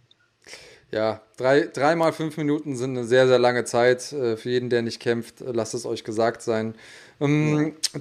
Du bist, ich habe es eben gesagt, ungeschlagen. Das heißt, du hast noch diese magische Null an zweiter Stelle im Kampfrekord. Bedeutet dir das was? Ja, ich meine, mit, mit zwei Kämpfen kann man eigentlich nicht viel davon halten. Das ist meine Meinung. Von daher, ja, nee, eigentlich nicht. Okay, es wird gleich nochmal relevant, dass du in Anführungsstrichen erst zwei Kämpfe gemacht hast. Da kommen wir gleich nochmal drauf zu sprechen. Aber mhm. ähm, sag nochmal kurz, wie hast du denn die Zeit äh, seitdem verbracht? Also Oktober ist jetzt auch schon ein paar Tage her. Hast du zwischendurch mal Pause gemacht, äh, Weihnachten ähm, schön gefeiert, dir den Bauch vollgeschlagen, äh, ein bisschen gezockt? Ich habe eben gesehen, du hast ein, äh, ein Days Gone-Shirt an. Ähm, das heißt, äh, du bist offensichtlich auch in der Gamer-Fraktion zu Hause. äh, was hast du denn gemacht? Du hast ja auch noch einen normalen Brotjob, also du gehst ja nicht mhm. hauptberuflich trainieren. Ähm, wie hast du die Zeit verbracht? Ja, also die, die Zeit zwischen den Jahren war ähm, relativ wenig los, was die Arbeit betrifft. Sehr viel Familie, sehr viel Essen auf jeden Fall. Das ist eins meiner zweiten Hobbys, kann man fast schon sagen. Mhm. Zocken gehört nicht dazu, muss ich sagen. Ich habe zwar dieses T-Shirt an, aber ich habe mir das zufällig gekauft. Ich fand es einfach cool und habe es mir gekauft und habe dann auch äh, später erst erfahren, dass das äh, von einem PlayStation-Spiel ist oder so. Das hey, eines der besten Spiele der letzten Jahre auf jeden Fall. Äh, das kann einen zum Zocker machen, aber dann will ich dich gar nicht äh, verleiten, denn natürlich hast du mit Arbeiten und Training schon genug um die Ohren und äh, wir wollen dich demnächst fit haben, denn wie ich höre, ist die Tinte trocken. Du hast bei NFC unterschrieben und wirst einer der Teilnehmer sein bei der NFC Series in der Gewichtsklasse bis 70 Kilogramm. Also für die Leute, die es immer noch nicht äh, verstanden haben, ist ein Liga-Format mit anschließenden Playoffs. Ähm, Gab es so in der Form noch nicht in Deutschland bislang. Und ähm, erzähl mal kurz, wie kam es dazu? Äh, wie stehst du dazu? Wie geht es dir mit äh, dem bevorstehenden Wettkampf? Am 22.05. geht es ja äh, in die erste Runde, oder? Genau, am 22.05. geht's los. Ähm, das kam, ich glaube, vor knapp äh, zwei, drei Monaten kamen da die ersten Infos raus, dass äh, NFC so ein Turnier veranstalten will. Und ähm, ja, mein Manager Nils hat mich dann gefragt, ob ich Bock hätte, da teilzunehmen. Und ich habe sofort zugesagt. Das ist für mich sowas, ich meine, wie du hast ja selber schon gesagt, das gab es hier in Deutschland noch nicht. Und ich finde es einfach äh, richtig gut, dass man weiß von vornherein, wann man kämpft, wie oft man kämpft. Und das, das, ist einfach so ein Ding, da, da, freue ich mich am meisten drauf. Es gibt ein gutes Preisgeld und vor allen Dingen ist es ähm, relativ äh, dafür gemacht für, für äh, neue Sportler, die neu im Sport sind. Da man Richtig. ja erst mit einem Rekord von maximal fünf Kämpfen da teilnehmen darf. Richtig. Ähm, das heißt, du bist vielleicht sogar in dem, äh, in dem Pool mit Leuten, die erst einen Kampf haben oder so wie du zwei. Aber es gibt natürlich auch Leute, die vielleicht mit vier, fünf Kämpfen einsteigen. Und ähm, das hast du wahrscheinlich selber jetzt gerade gemerkt. Ähm, nach deinem ersten Kampf, der war ja verhältnismäßig, auch wenn er einen großen Namen hatte, der Gegner, war der Kampf für dich verhältnismäßig leichter, denn du hast einen guten K.O. geholt in der zweiten Runde. Das sah super souverän aus. Äh, ich glaube nicht, dass du jetzt irgendwie drei Wochen Pause machen musstest nach dem Ding. Ähm, und äh, die Erfahrung, die du im zweiten Kampf gemacht hast, die hat schon mal nochmal deinen Kosmos ein bisschen erweitert. Das heißt, ob man zwei Kämpfe hat oder fünf Kämpfe, ist dann schon mal ein Unterschied im Erfahrungslevel. Machst du dir über sowas Gedanken oder freust du dich, dass ihr alle quasi jetzt in einem Pool seid, wo zumindest mal du nicht gegen irgendjemanden kämpfst, der schon zehn Kämpfe hat oder 15? Ich freue mich auf jeden Fall, da, dass, dass wir alle so auf, ungefähr auf demselben Level sind, was die Erfahrung angeht. Aber es wird auch ein guter Mix. Also ich, ich kann mir sogar vorstellen, dass wirklich Leute äh, schon als mit dem Debüt vielleicht sogar da reingehen. Mhm. Aber auch Leute, die vielleicht sogar eine 4-0er, 5-0er Bilanz haben. Es wird ein guter Mix und ich bin echt gespannt drauf. Schick. Hast du gesehen, äh, wo ihr kämpfen werdet? Im, im Maritim in Bonn? Hast du das schon mal angeguckt? Habe ich gesehen. Hab ich ich habe es mir noch, leider noch nicht angeguckt. Aber die, die paar. Doch, doch, doch, doch. Ich habe es mir angeguckt. Ja, mega Location, kann man nichts sagen. Doch, ich ja. habe mir angeguckt.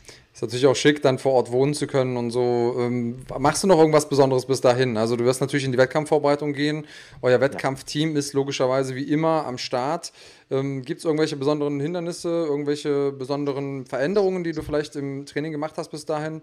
Bereitest du dich anders vor als auf einen, auf einen Einzelkampf in so einem Ligasystem? Ähm, nee, eigentlich nicht. Also die Trainingsvorbereitung ist relativ gleich. Ähm, zweimal am Tag Training. Und äh, ja, die Vorbereitung hat seit letzter Woche begonnen. Okay. Bedeutet, trotz äh, normalem 9-to-5-Job äh, schaffst du es zweimal am Tag zu trainieren? Ich versuche es. Einmal am Tag ist da, zweimal am Tag ist schwierig, aber manchmal ist es möglich. Okay, ah, das ist ja, ja, auf jeden Fall ambitioniert. Ähm, ich bin extrem gespannt. Wie schätzt du denn so deine eigenen oder denkst du drüber nach über den Gesamtsieg am Ende des Tages äh, in den Playoffs oder sagst du einfach, ich mache jetzt erstmal den ersten Kampf und dann gucken wir, wie es nachher geht? Ich, ich schaue da immer von Kampf zu Kampf. Also ich werde jetzt erstmal das erste Ding machen. Der zweite Kampf steht ja eigentlich schon fest. Also zwei Kämpfe hat man ja auf jeden Fall. Aber meine Konzentration liegt jetzt erstmal auf den 22. Mai. Okay, hast du schon eine ungefähre Idee, wer der Gegner sein könnte? Leider gar nicht. Leider ist ja, es ist ja auch noch gar keine Info rausgekommen, wer da drin ist. Ich bin mir sicher, du hast ein paar Infos. Ja, ich habe auch, ich habe ein paar Infos, ich darf natürlich nicht mit raus, aber ich kann mal so sagen, ich äh, freue mich sehr beim Anblick des Teilnehmerfeldes. Alleine du bist natürlich äh, ein Schmankerl. Ähm, ich glaube, dass äh, ja, es ein paar Leute überraschen wird, was wir da an Action geboten bekommen, denn das ist ehrlich gesagt eine Sache, Mm, die ja, oftmals gibt es ganz viel Hate bei UFC Fight Nights oder auch bei Amateurveranstaltungen. die Leute unterschätzen, was für eine geile Action es da gibt. Okay, man hat vielleicht nicht die ganz großen Namen, die man schon seit zigtausend Jahren kennt, aber man hat da junge, wilde Athleten, die Bock haben, die sich beweisen wollen. Und auf der anderen Seite, wenn man noch nicht so viel Erfahrung hat, dann lässt man natürlich auch hier und da mal eine Lücke. Und eine Lücke ist dann wieder eine Möglichkeit für jemand anders irgendwo reinzugehen. Und das erzeugt einfach ganz viel äh, von dem Kram, den ich sehen möchte, nämlich geile Action, coole Fights. Und genau das ist das, auf das ich mich freue, auch bei der Series, muss ich sagen. Ich, äh, ich glaube, mhm. die Series wird den ein oder anderen etablierten Veranstaltungen mit lang gedienten Veteranen, was so diesen Action-Charakter angeht, den, den Rang ablaufen. Ja, da bin ich mir sicher. Und das ist genau das, auf was ich auch Bock habe. Deswegen. Ja, dass du dafür der richtige Mann bist, hast du bewiesen. Ähm, zweite Runde TKO gegen Flying Ove als Einstand in die Profilaufbahn. Dann jetzt einmal über die Runden gegangen, bewiesen, dass du es kannst, dir selbst und der Welt. Ja, und dann äh, kann es jetzt losgehen in die Series. Max, ähm, ich will dich gar nicht viel zu sehr einspannen. Zocken willst du zwar nicht, aber wahrscheinlich gleich wieder zum Training. ja. Danke, dass Komm, du da warst. Ich würde sagen, gerne. wir hören uns spätestens beim nächsten Mal, äh, wenn du deinen Kampf bei der Series hattest. Und äh, bis dahin verletzungsfreie Vorbereitung. Grüße an die äh, Kolleginnen äh, nach Frankfurt ins äh, Spirit. Hast du noch irgendwas auf dem Herzen? Willst du noch irgendwas loswerden? Haben alles gesagt, würde ich sagen. Alles klar. Zwischen uns ist alles gesagt. Alles gut. Dann äh, mach's gut und bis ganz bald. Jo, mach's gut. Ciao. Ciao. Der großartige Max Heine, der ebenfalls dabei sein wird bei der NFC Series. Ein super innovatives Format, das es so in Deutschland noch nicht gab. Wir kennen es im Grunde von der PFL, die international damit äh, sehr, sehr erfolgreich fährt. Und äh, wie ich finde, dem MMA-Sport einen, einen ganz neuen Spin nochmal gegeben hat. Denn Andreas, es gibt ja immer wieder so ein bisschen die Diskussion, äh, das Matchmaking, wieso kämpft der gegen den, wieso bekommt der keinen Titelkampf, jetzt kommt der Chandler in die UFC, zwar ein Kampf und schon Titelfight und so weiter. Hier gibt es keine Diskussion, sondern es wird einfach mal in, in einem, in einem Liga-Modus gekämpft. Und eins ist schon mal Fakt, wer da am Ende äh, der Saison sozusagen äh, die Liga gewinnt, ich sage es jetzt einfach mal, wie es ist, wer da deutscher Meister wird, so kann man das ja fast schon ohne Übertreibung sagen äh, bei den Profis. Ähm, der ist natürlich erstmal äh, äh der, der nächste Star. So, den kann man dann auf die großen Fightcards packen und in die großen Fights packen. Also, das ist, wie ich finde, ein absolut ja. sinnvolles Format. Und der hat 13k gewonnen, was im, also im MMA generell nicht wenig Geld ist, darf man auch nicht vergessen. Ne? Also ähm, finde ich eine geile Sache, auch für die aufstrebenden Kämpfer. Also kannst du ja mal gerne rumgehen und die fragen mit 1, 2, 3, 4 Kämpfen, ähm, wie lange die kämpfen müssen, um 15k zu bekommen. Das ist nicht ganz so einfach. Ähm, deswegen, äh, ich finde es eine großartige Geschichte, auch weil die wissen, worauf sie sich einlassen. Äh, Kenny haben wir ja schon vorgestellt, äh, der ist bei, 77 Kilogramm unterwegs. Jetzt haben wir hier mit Max bis 70 schon mal den ersten äh, rausgehauen. Es kommt noch einiges, was, was wir euch erzählen können. Und natürlich nicht vergessen, am 22. ist zwar die Series mit den bereits beschriebenen ähm, ja, sag mal, Nachwuchskämpfern, den Stars von morgen, alle von 0 bis 5 Profikämpfen. Aber am 23. da geht es dann äh, ab mit den Jungs, die sich schon etabliert haben. Äh, Samsonice gegen Trabelsi ist der Hauptkampf. Dazu gibt es natürlich auch noch ein bisschen mehr Input von uns. Wir haben aber noch ein paar andere geile Matchups mit auf der Liste. Also an dem Wochenende am besten nichts vornehmen. Ja, da geht die Post ab und ich will euch mal eins sagen, Freunde. Ich war gestern äh, mit dem Kollegen Kahn in München bei, äh, bei Motra Belsi im Team, äh, Munich MMA. Und ich sage euch eins, ich habe zwei Stunden mit dem Momo gesprochen. Der Typ ist heiß ohne Ende. Also äh, am 23. Mai, da geht definitiv die Post ab in Bonn. Ähm, und äh, nächste Woche treffen wir uns Videomaterial noch ausgeballert. Äh, also alleine wegen dem Main Event würde ich da hinfahren und mir das Ganze angucken. Das wird wirklich der absolute ja. Krach und wir haben äh, geile äh, Kämpfe mehr auf der Card. Ähm, wollen wir unseren zweiten Interviewgast reinholen, lieber Andreas Kanyotakis? Äh, das auf jeden Fall, bevor wir es vergessen. Aber noch eine Sache, weil ihr What's in the Back immer so feiert und weil ihr offensichtlich gerne Sachen gewinnt und weil ihr natürlich auch freut, euch freut, genauso wie wir, wenn wir interagieren miteinander, ähm, haben wir uns eine neue Sache ausgedacht und zwar eine Fanfoto-Aktion. Schickt uns eure Fotos. Äh, schickt sie uns an äh, support at fighting.de oder über äh, Instagram und Co. Und ähm, das beste Foto jede Woche wird gekürt. Und äh, mal gucken, ob wir noch ein paar Preise zusammenkratzen können. Kriegt ihr auch noch was geschenkt von uns. Also, äh, neue Fotoaktion, schickt sie uns über die sozialen Netze mit dem Hashtag ähm, Schlagwort Nation. Und ähm, am besten irgendwie eine Aktion, wo ihr selber gerade hm, den Podcast guckt oder so und ähm, das coolste Foto gewinnt jede Woche äh, mindestens ein Foto suchen wir uns raus und das äh, gibt jede Woche irgendwas Cooles. Da haben wir ähm, noch unsere Säckel sind tief, würde man im, äh, im Schwabenland sagen. Aber ja, jetzt brauchen wir auf jeden Fall. Tief, jetzt, jetzt postet die äh, Fotos mit dem Hashtag Schlagwort Nation, Leute. Postet die Fotos mit dem Hashtag genau. Schlagwort Nation. Aber ja, wir freuen uns jetzt auf unseren Gast. Wir haben ja letzte Woche äh, schönerweise One Championship übertragen und dort hat unser deutscher Vertreter Enrico Kehl also man kann es, glaube ich, sagen, wie es ist, den Fight seines Lebens hingelegt. Äh, Chingos Alasov über, über drei Runden komplett, auseinandergenommen. Am Ende war es aber trotzdem nur ein geteilter Punktsieg. Okay, okay, was geht ab? Schön, dass du erstmal bei uns bist. Jawohl, jawohl, ein wunderschönen Abend ich euch. Und wieder, und wieder Back Germany, Germany würde ich sagen. Back in Germany, schön, dass du wieder zurück bist. Ähm, äh, was ging dir durch den Kopf, bevor wir über diesen Fight sprechen? Als einer von drei Punktrichtern diesen Kampf an Genghis Alasov gegeben hat. War der Typ blind oder was war da los? Ich äh, suche am besten gerade mal das Bild raus. Also es war, wir standen im Ring und ähm, als der erste Punktrichter gesagt hat, die blaue Ecke, habe ich gesagt, okay, super. Und als dann die zweite Ecke auf einmal, der, wo es dann kam, dass die zweite Ecke, der zweite Punktrichter, ich halte gerade mal ins, hier rein ins Bild, da sieht man meinen schönen, meinen Gesichtsausdruck wie ich kurz erschrecke und in die Ringecke gucke. Ich denke mal, das sagt mehr als tausend Worte. Also ich kann es mir nicht erklären, was äh, bei dem Kampfrichter abging. Also ich war mir eigentlich ziemlich sicher, dass ich mindestens zwei Runden gewonnen habe. Die erste Runde könnte man noch meiner Meinung nach ähm, als unentschieden werten. Aber die zweite, die dritte Runde, die war, denke ich mal, für mich ein klares Ding gewesen. Und wie man da den Kampf gegen mich werden kann, das ist natürlich, naja, dem, ja. äh, dem Kampfrichter zu überlassen, sage ich mal. Aber das wäre natürlich auch sehr, sehr ärgerlich gewesen. Ähm, du hast es selber eben gesagt im Vorgespräch, du hast das Gefühl, das war irgendwie die beste Leistung, die du hier gezeigt hast.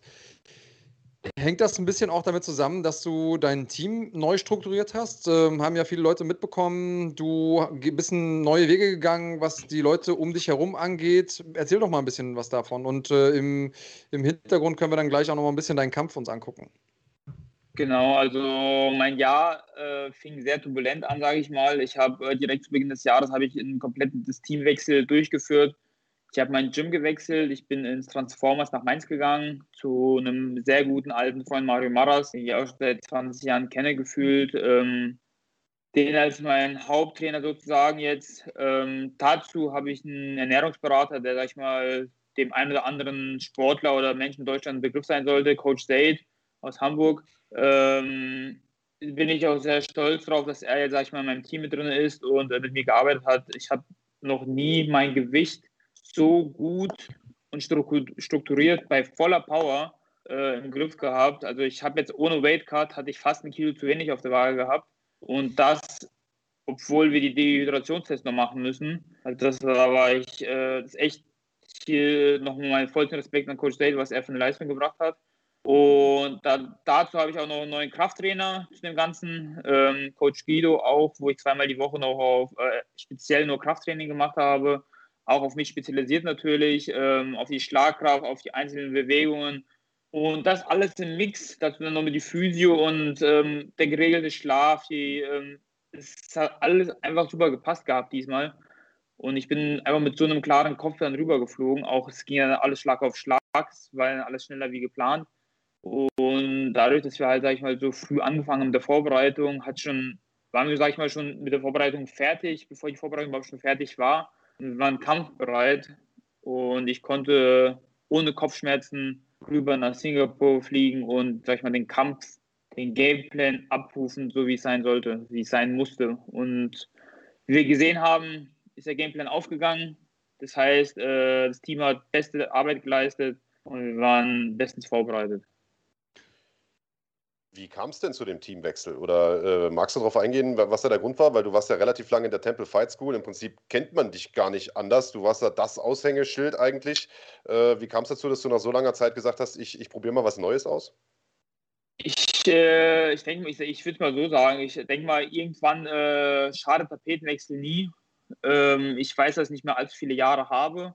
Ich habe nur drei, vier Jahre, vielleicht ein, zwei Jahre, keine Ahnung, wie, wie lange es noch geht, wie lange noch meine Knochen mitmachen. Und da denke ich mal, dass äh, frischer Wind äh, nicht verkehrt war oder ist. Und bisher ähm, lag ich mit der Entscheidung nicht falsch, muss ich sagen.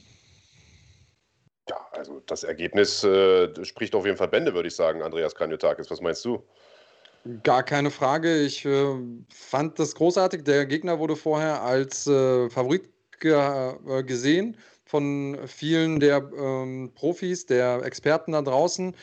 Du hast ihn ziemlich alt aussehen lassen. Irgendjemand hat dir gesagt, äh, den Ringrichter, der den Kampf für den anderen gewertet hat, soll der Blitz beim Scheißen treffen, um es mal zu übersetzen. Also für mich war es auch ziemlich, äh, ziemlich unklar.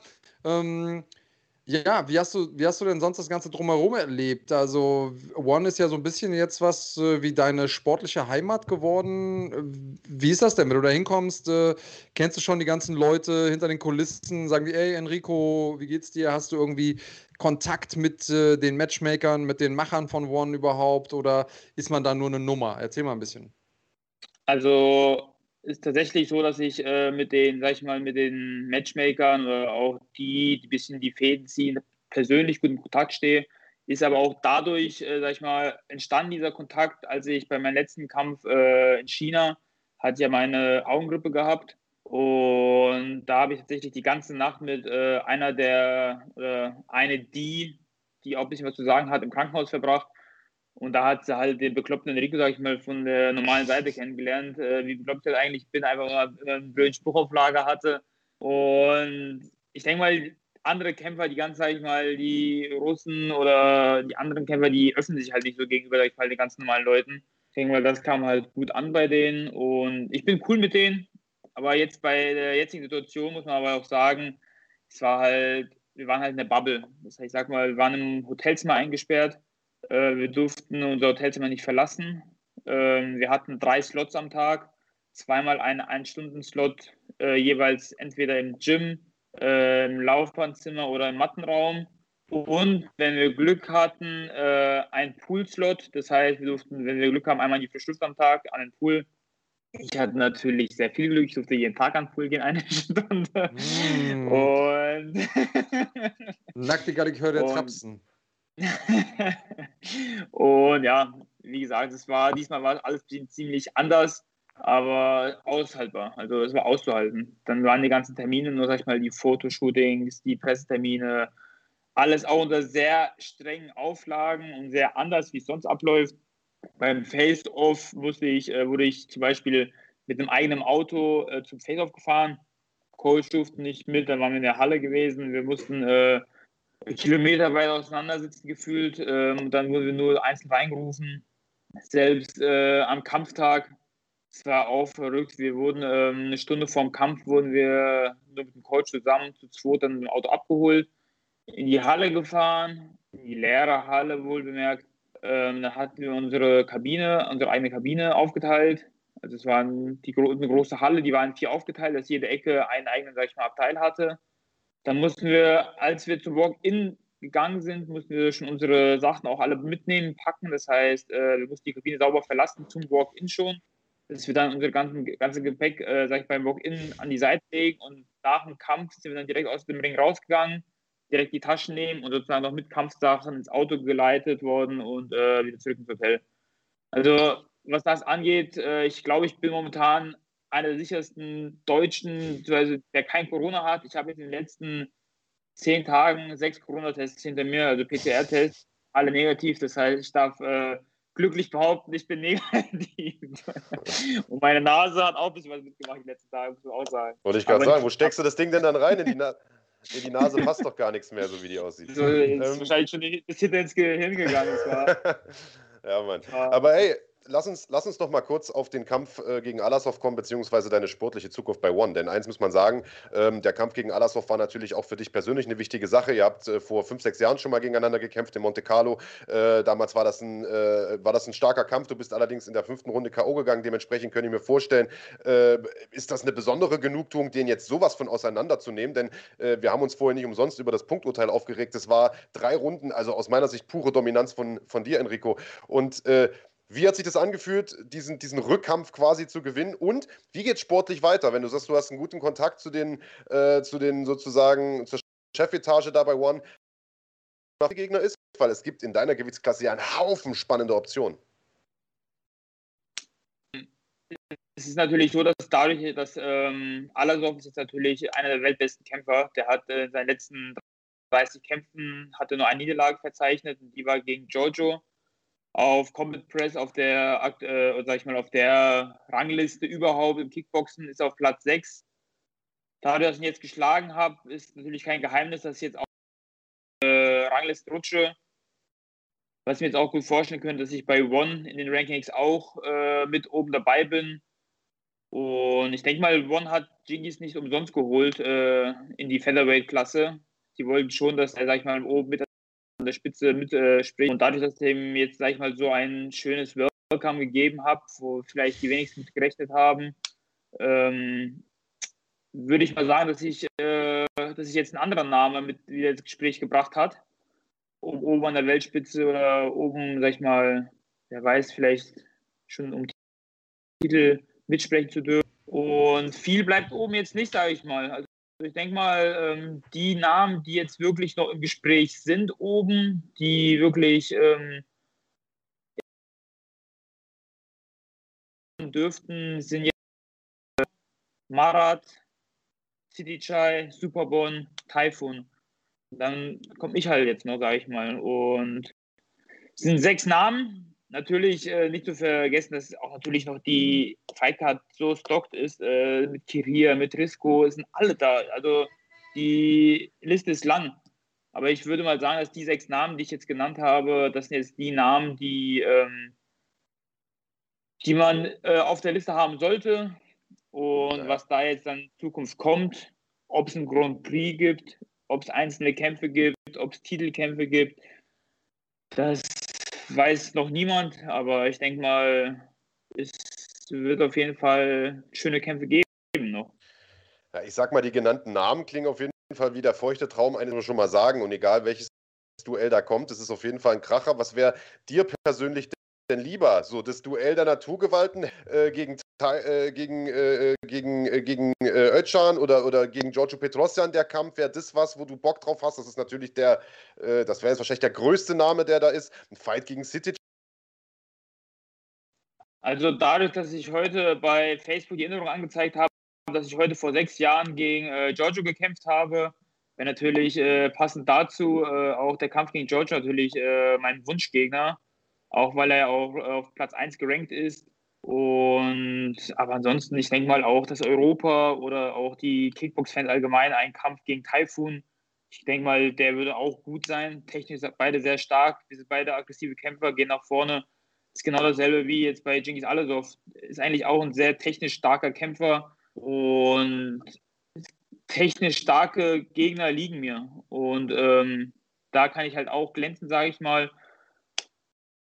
Wie gesagt, ich freue mich über jeden Gegner, den ich kriege. Es gibt kein Follow und man, ja, wie gesagt, ich bin gespannt, was äh, kommt. Wir sehen hier im Hintergrund ja die Szenen aus dem Kampf. Du sagst, äh, die technisch starken Gegner liegen dir. Woran liegt das deiner Meinung nach?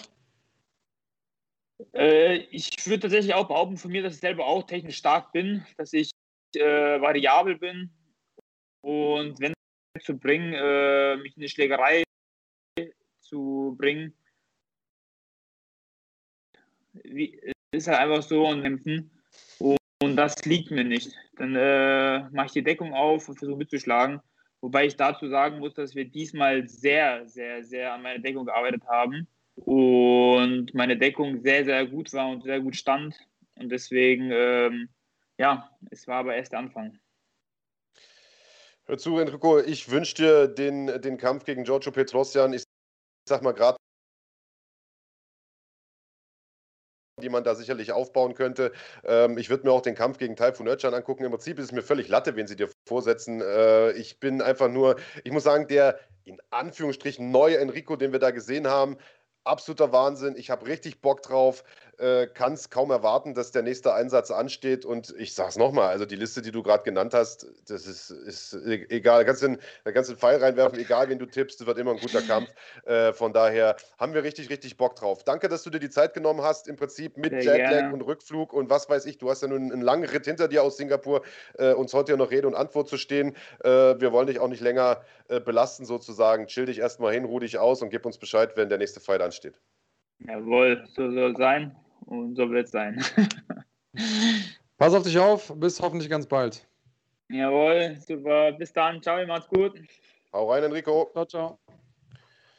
Jo, und in dem Zusammenhang mit One Championship vielleicht noch eine Sache, wir, äh, weil die Frage jetzt hier gerade auch aufkam, äh, weiß ich jetzt gar nicht mehr, wer sie gestellt hatte, aber einer im Chat hatte gefragt, ob jetzt auch die anderen One-Veranstaltungen oder die nächsten Events von denen bei uns laufen. Äh, ist noch nicht ganz raus. Das war jetzt erstmal ein sozusagen Testballon. Wir haben diesen einen Event erstmal eingekauft, weil äh, eben Enrico dort auf der Card war. Äh, wollten gucken, wie das Ganze anläuft. Jetzt ist das natürlich eine Verhandlungssache und ähm, ich würde gerne noch eine Sache äh, mir persönlich sozusagen von der Brust reden weil ich äh, in den sozialen Medien gelesen habe, dass sich einige aufgeregt haben, Mensch, äh, bisher lief ja One Championship umsonst, wieso müssen wir den jetzt eigentlich dafür bezahlen? Ja? Also äh, man äh, denke zurück, früher lief das in der One in der One-eigenen App sozusagen äh, for free. Dann hat es ja, hatten wir es ja bei Run Fighting eingekauft, hatten es auch for free laufen, einfach weil wir es ein bisschen bekannter ähm, äh, machen wollten. Ähm, und äh, seit dem Niedergang äh, oder seit dem Ende von, von Run Fighting, ähm, äh, wie gesagt, äh, lief ja One dann auch erstmal wieder umsonst. und ich kann natürlich verstehen, dass Leute sagen, hey, wieso sollen wir jetzt was für was bezahlen, was, was vorher umsonst war? Da haben wir keinen Bock drauf. Das ist, das ist eine menschliche Reaktion, die ich total nachvollziehen kann. Ähm, und bevor jetzt alle sagen, oh, der hat ja gut reden, der kassiert ja die Kohle, äh, ich kenne das auch, ja, Andreas, du mit Sicherheit auch. Wir kommen noch aus einer Zeit, als die UFC-Events mal kostenlos liefen und zwar alle auf dem UFC Fight Pass, damals noch UFC TV. Ähm, da lief alles, jede Fight Night, jeder Prelim, jeder Pay-Per-View for free. Das hat aber auch einen Grund und äh, ich sage das jetzt nochmal ganz deutlich. Keine Organisation streamt ihre Veranstaltungen freiwillig umsonst und keine hat Spaß daran und auch keine Organisation, die das auf Dauer tut, wird langfristig überleben, denn äh, das soll ja alles bezahlt werden, was die da machen. Und wenn die Sachen umsonst laufen, verdienen die auch kein Geld. Äh, das heißt, ich, die UFC hat das damals gemacht, weil es ein TV-Verbot in Deutschland gab und die einfach den deutschen Markt nicht vernachlässigen wollten, den Fuß sozusagen in der Tür äh, lassen wollten. Als das dann irgendwann Geld gekostet hat, haben natürlich alle abgekotzt, aber im Hinterkopf muss man immer behalten, wenn man für eine Veranstaltung Geld bezahlt, kommt das am Ende den Veranstalter zugute und den Kämpfern. Und äh, auch One hat seine Events nicht freiwillig umsonst gestreamt, sondern einfach, weil es keinen TV-Partner gab, keinen Übertragungspartner. Und auch die sind natürlich daran interessiert, Geld mit ihren Veranstaltungen zu verdienen. Das heißt, seht uns nach, dass wir Geld dafür verlangen, wenn wir das Ding einkaufen und hier streamen bei uns. Ähm, ich kann natürlich den Ärger verstehen. Früher war es umsonst, jetzt muss bezahlt werden, aber ey, ihr bekommt für im Prinzip 3 Euro, könnt ihr es euch real life angucken, für einen Fünfer könnt ihr es euch live angucken, bekommt noch einen Haufen Events obendrauf und selbst wenn euch die nicht interessieren und ihr keinen Bock auf die Community habt, dann ist ein Fünfer für den Event ja trotzdem nicht so viel, ehrlicherweise, ist meine persönliche Meinung. Und bevor da jetzt das Geschrei losgeht, wir stecken uns den Fünfer nicht ein, die Scheiße geht eins zu eins in, in uh, TV-Lizenzen, das kann ich euch auch versichern. genau, also ähm, ihr merkt ja, dass wir immer mehr Sachen anhäufen aus dem Ausland, aber natürlich auch äh, mit Fokus auf das Inland, so dass sich der Fünfer für euch am Ende des Tages wirklich lohnt. Für Supporter ja immer im Real Life abrufbar die ganzen Sachen und ähm, ja, schön, dass du dir mal was von der Seele reden äh, musstest, Marc. Dadurch mich gleich viel freier, wir, ja. du hast eine. Das ist, ist ja auch schon mal eine Erkenntnis. Ähm, die One-Veranstaltung war eine ereignisreiche, muss man sagen. Da gab es ja noch ein paar andere Dinge, die da passiert sind. Ähm, ich habe es am Anfang schon mal so ein bisschen angeteased.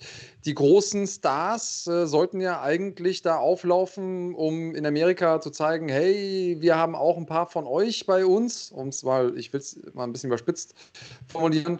Also Demetrius Johnson äh, war der, äh, der Main Act der ja im Prinzip fast unschlagbar scheint im Bantamgewicht oder schien, muss man schon sagen.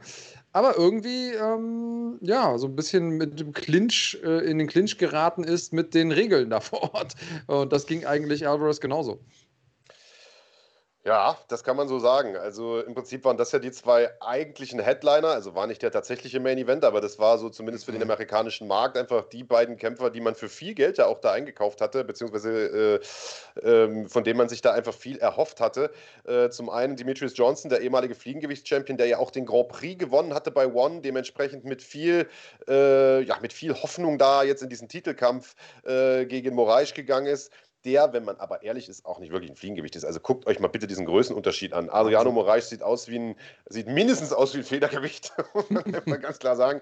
Aber äh, wir haben das äh, schon bei Eddie Alvarez's Debüt bei One gesehen. Äh, mhm. Nur weil die mhm. in der UFC gekämpft haben und jetzt da nach Asien gehen und gegen vergleichsweise unbekanntere Kämpfer antreten, heißt das nicht, dass die Typen, die sie da vor die Fäuste bekommen, äh, Pflaumen sind. Ganz im Gegenteil. Und äh, das musste Eddie Alvarez damals schon gegen Timo Fenas-Jukin äh, schmerzvoll erfahren. Und äh, Demetrius Johnson, der musste es jetzt gegen Adriano Moraes fast noch schmerzvoller erfahren. Und zwar nicht nur, dass es auch außerhalb der UFC gute Kämpfer gibt, sondern dass es auch außerhalb der UFC etwas liberalere Regeln gibt, so wie es man nennt. Ja, es gibt einfach eine Regel bei Bellator, die abgesehen von der, ähm, von der Weightcut-Regel sehr, sehr bei entscheidend One. ist. Und das sind die, äh, bei One, sorry, ähm, und das sind die Knie am Boden. Die sind nämlich erlaubt, auch wenn der Gegner grounded ist, also sich am Boden befindet. Und das ändert natürlich was. Und ähnlich so, wenn wenn jemand sagt, ah, der ist ein super Grappler, der wird bestimmt im MMA viel Erfolg haben. Ja, aber Grappeln und MMA, Bodenkampf ist immer noch mal was anderes. Haben wir jetzt noch mal bei Jackery gegen Holland gesehen. Also ich bin mir sicher, dass Jackery ihn im äh, Bodenkampf immer schlagen würde, wenn es nicht um, mit Schlägen wäre. Ähm, und auf der anderen Seite, diese Knie bei One verändern das Spiel. Und wir sind in einem Spiel, wo es wie überall an der Weltspitze einfach am Ende des Tages um Millimeter und Tausendstel geht. Und ähm, tja, da haben wir mal gesehen, was passiert, wenn man etwas nicht so verinnerlicht hat. Und äh, das ist vielleicht das Ding. DJ so lange, so viel in der UFC gekämpft, da ist es einfach klar, in dem Moment kann ich kein Knie ähm, abbekommen. Tja, dann hat er eins abbekommen und äh, es hieß Gute Nacht, Marie. Und äh, wir werden es ja gleich auch nochmal eingeblendet sehen. Ich glaube, hier kommt es sogar. Zack, da ist es.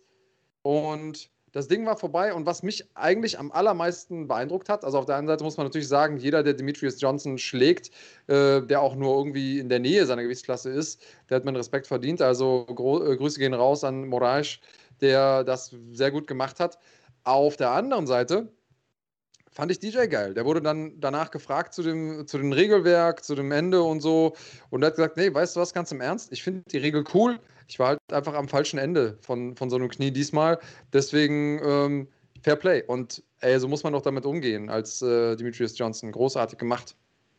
Also ich muss auch sagen, es regt mich massiv auf. Es ist ja kein Geheimnis, dass ich ein Fan von diesen ganzen Oldschool-Regeln bin und wenn es nach mir ginge, auch Soccer-Kicks und Stomps wieder erlaubt wären ich finde, es regt mich maßlos auf, dass selbst auf Seiten wie MMA Junkie und so jetzt irgendwelche äh, Meinungsartikel oder Opinion-Kolumnen, wie auch immer, gepostet werden, wo drin steht, ja, Knie zum Kopf am Boden, äh, die sind schlecht für den Sport. Warum? Weil jetzt ein ehemaliger UFC-Champion dadurch verloren hat oder was? Wir können ja nicht alles verbieten, ja. nur weil Leute dadurch damit nicht zurechtkommen. Das ist genau wie die Diskussion, die damals aufkam, als John Jones angefangen hat, äh, gegen die Knie zu kicken mit diesen Sidekicks. Mhm. Das war ja mal eine Zeit lang so ein Ding. Müssen wir verbieten, da kann das Knie kaputt gehen. Dann haben wir dieselbe Diskussion ja teilweise sogar aufpoppen äh, sehen äh, mit diesen Calf-Kicks, wo Leute gesagt haben, mhm. da sollte man das verbieten, die kann man ja gar nicht blocken.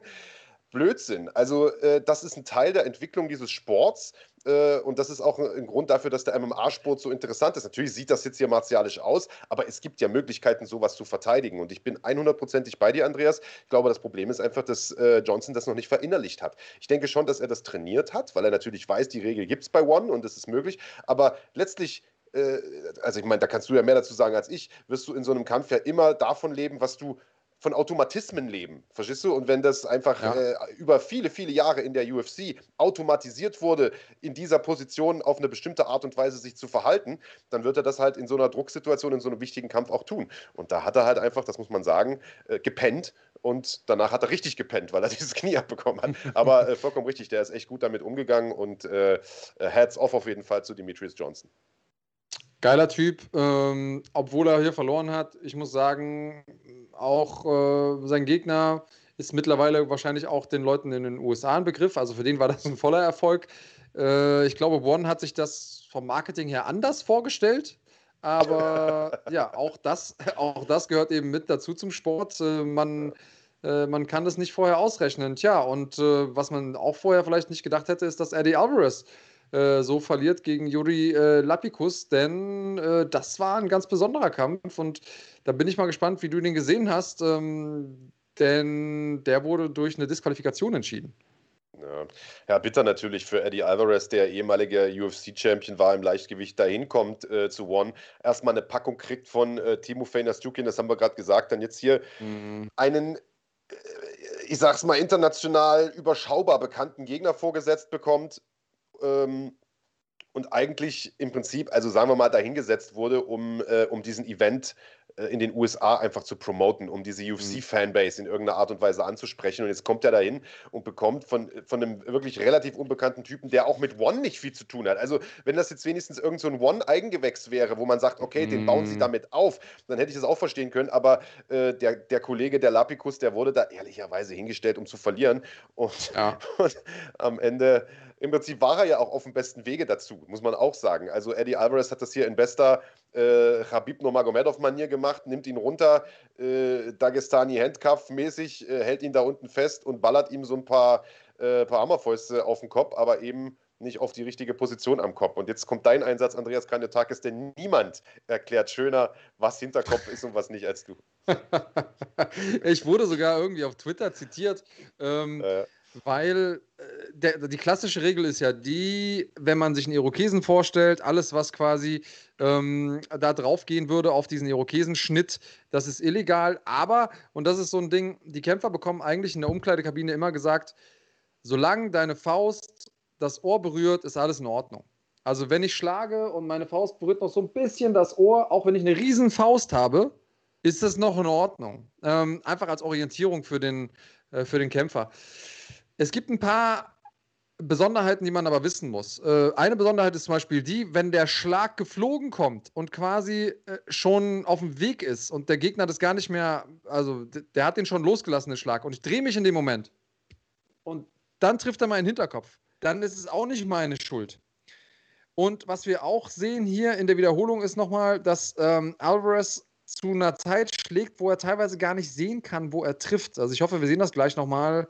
Ähm, ich hoffe, Kahn kann das gleich nochmal so oder läuft bestimmt nochmal durch, dann seht ihr das.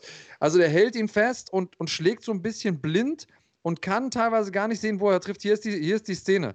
Also er schlägt und sieht gar nicht so richtig, wo treffe ich denn, weil der, weil der Gegner vor ihm ist, also hier. Und da muss man natürlich sagen, okay, waren jetzt die Schläge wirklich so hart, dass man abbrechen muss? Es gab keine wirkliche Vorwarnung. Das sind ja alles Dinge, die, die man damit reininterpretieren kann. Auf der anderen Seite hat er natürlich auch eine Verantwortung dafür, wo er hintritt. Also ich kann ja auch nicht auch, ich kann ja auch nicht einfach so machen und meinen Finger nach vorne machen und sagen, ja, wenn du in meine, äh, deine Augen in meine Finger läufst, ist auch nicht meine Schuld.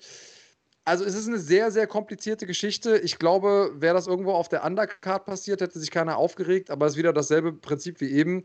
Es ist halt Eddie Alvarez, ähm, wo sich alle Leute äh, irgendwie, den, den alle Leute kennen und wo alle Leute sagen, okay, der sollte eigentlich gewinnen. Und ähm, er selber war ja vollkommen am Boden zerstört nach dem, äh, nach dem Kampf. War auch in, in keinster Weise so, dass er gesagt hat, äh, warum haben die abgebrochen, total für die Füße. Es sind jetzt eher die Fans, die das sagen. Ich muss sagen, ich hätte jetzt kein, es ist für mich keine zwingende Disqualifikation, aber ich kann zumindest verstehen, warum er disqualifiziert wurde. Wie geht's dir? Äh, das, du stellst es ja gerne immer so dar, als ob ich der, der böse Kapitalist bin, dem das Wohl der Kämpfer nicht am Herzen liegt. So nach dem Motto, lass die sich ruhig auch mit Messern bekriegen. Hauptsache, die Leute schauen zu. Äh, nichts lege äh, ferner der Wahrheit. Ich, ich mag einfach nur diese Oldschool-Regeln. Deswegen sage ich, ey, Soccer Kick Storms, alles rein. Aber was das hier angeht, bin ich aber auch ein Freund davon, bestehende Regeln konsequent durchzusetzen. Ich bin beispielsweise der Erste, sagt, Punktabzug sofort beim ersten Augenstecher, beim zweiten sofort disqualifizieren bei einem dollen Augenstecher vielleicht sogar sofort disqualifizieren. Warum nicht? Dann wirst du keine Augenstecher mehr sehen. Denn es hat sich einfach eingebürgert, dass die Kämpfer wissen, okay, ich werde eh nicht disqualifiziert, ich bekomme erstmal eine Ermahnung, dann noch eine harte Ermahnung, nach dem dritten Mal einen Punktabzug. Das heißt, du kommst mit so einer Scheiße durch und sowas beeinflusst einen Kampf. Und genau das Gleiche sehen wir immer wieder bei diesen Hinterkopfschlägen. Du hast gerade hervorragend äh, erklärt, was ein Hinterkopfschlag ist und wo es auch Ausnahmen gibt. Ich bin bei dir, wenn ein Kämpfer sich zum Beispiel wegdreht und du in der Minute aber oder in der Sekunde schon geschlagen hast, dann kannst du ja nichts dafür, wenn du den da triffst. Was wir hier aber gesehen haben, ist eine Serie von Hammerfaustschlägen, die immer wieder auf den Hinterkopf treffen. Und natürlich waren das jetzt nicht die harten Schläge, wo du dem äh, sozusagen, wo der irgendwelche Spätfolgen davonträgt und ab nächster Woche sitzt er im Rollstuhl. Aber darum geht es nicht. Die Regel ist, du darfst da nicht hinhauen. Und der haut da drauf, der Ref sagt, pass auf den Hinterkopf auf und im selben Moment haut der noch zwei oder dreimal da drauf.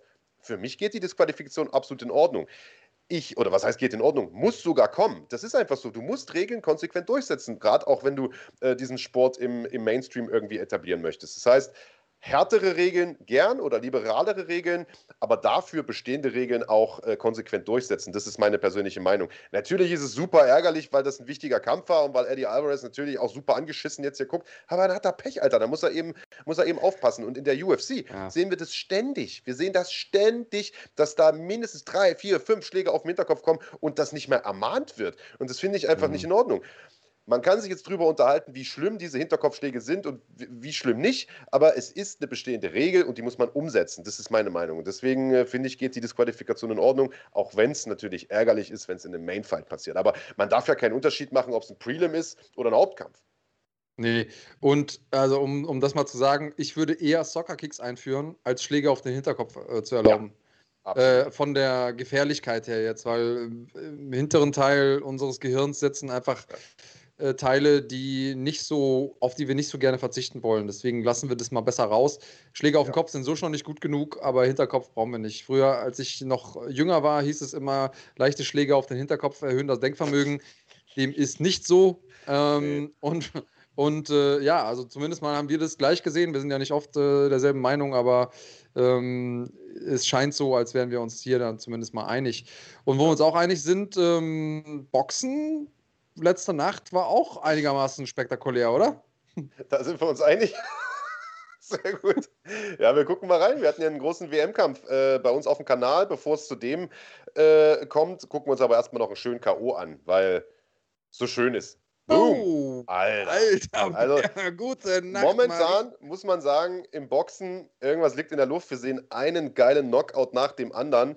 Äh, also, wer gestern Abend bei uns äh, die Halbschwergewichts-WM sich angeschaut hat, äh, zwischen, äh, zwischen Joe Smith und äh, Maxim Vlasov, der hat schon im Vorprogramm das eine oder andere Schmankerl präsentiert bekommen. Aber lass uns vielleicht mal direkt in den Hauptkampf springen, denn äh, A rennt uns die Zeit weg und B äh, war das ähnlich wie der Kampf von Enrico äh, sehr, sehr kontrovers, was das Urteil angeht. Ich würde sogar sagen, fast noch kontroverser, weil in dem Fall hat aus meiner Sicht zumindest sogar der Falsche gewonnen.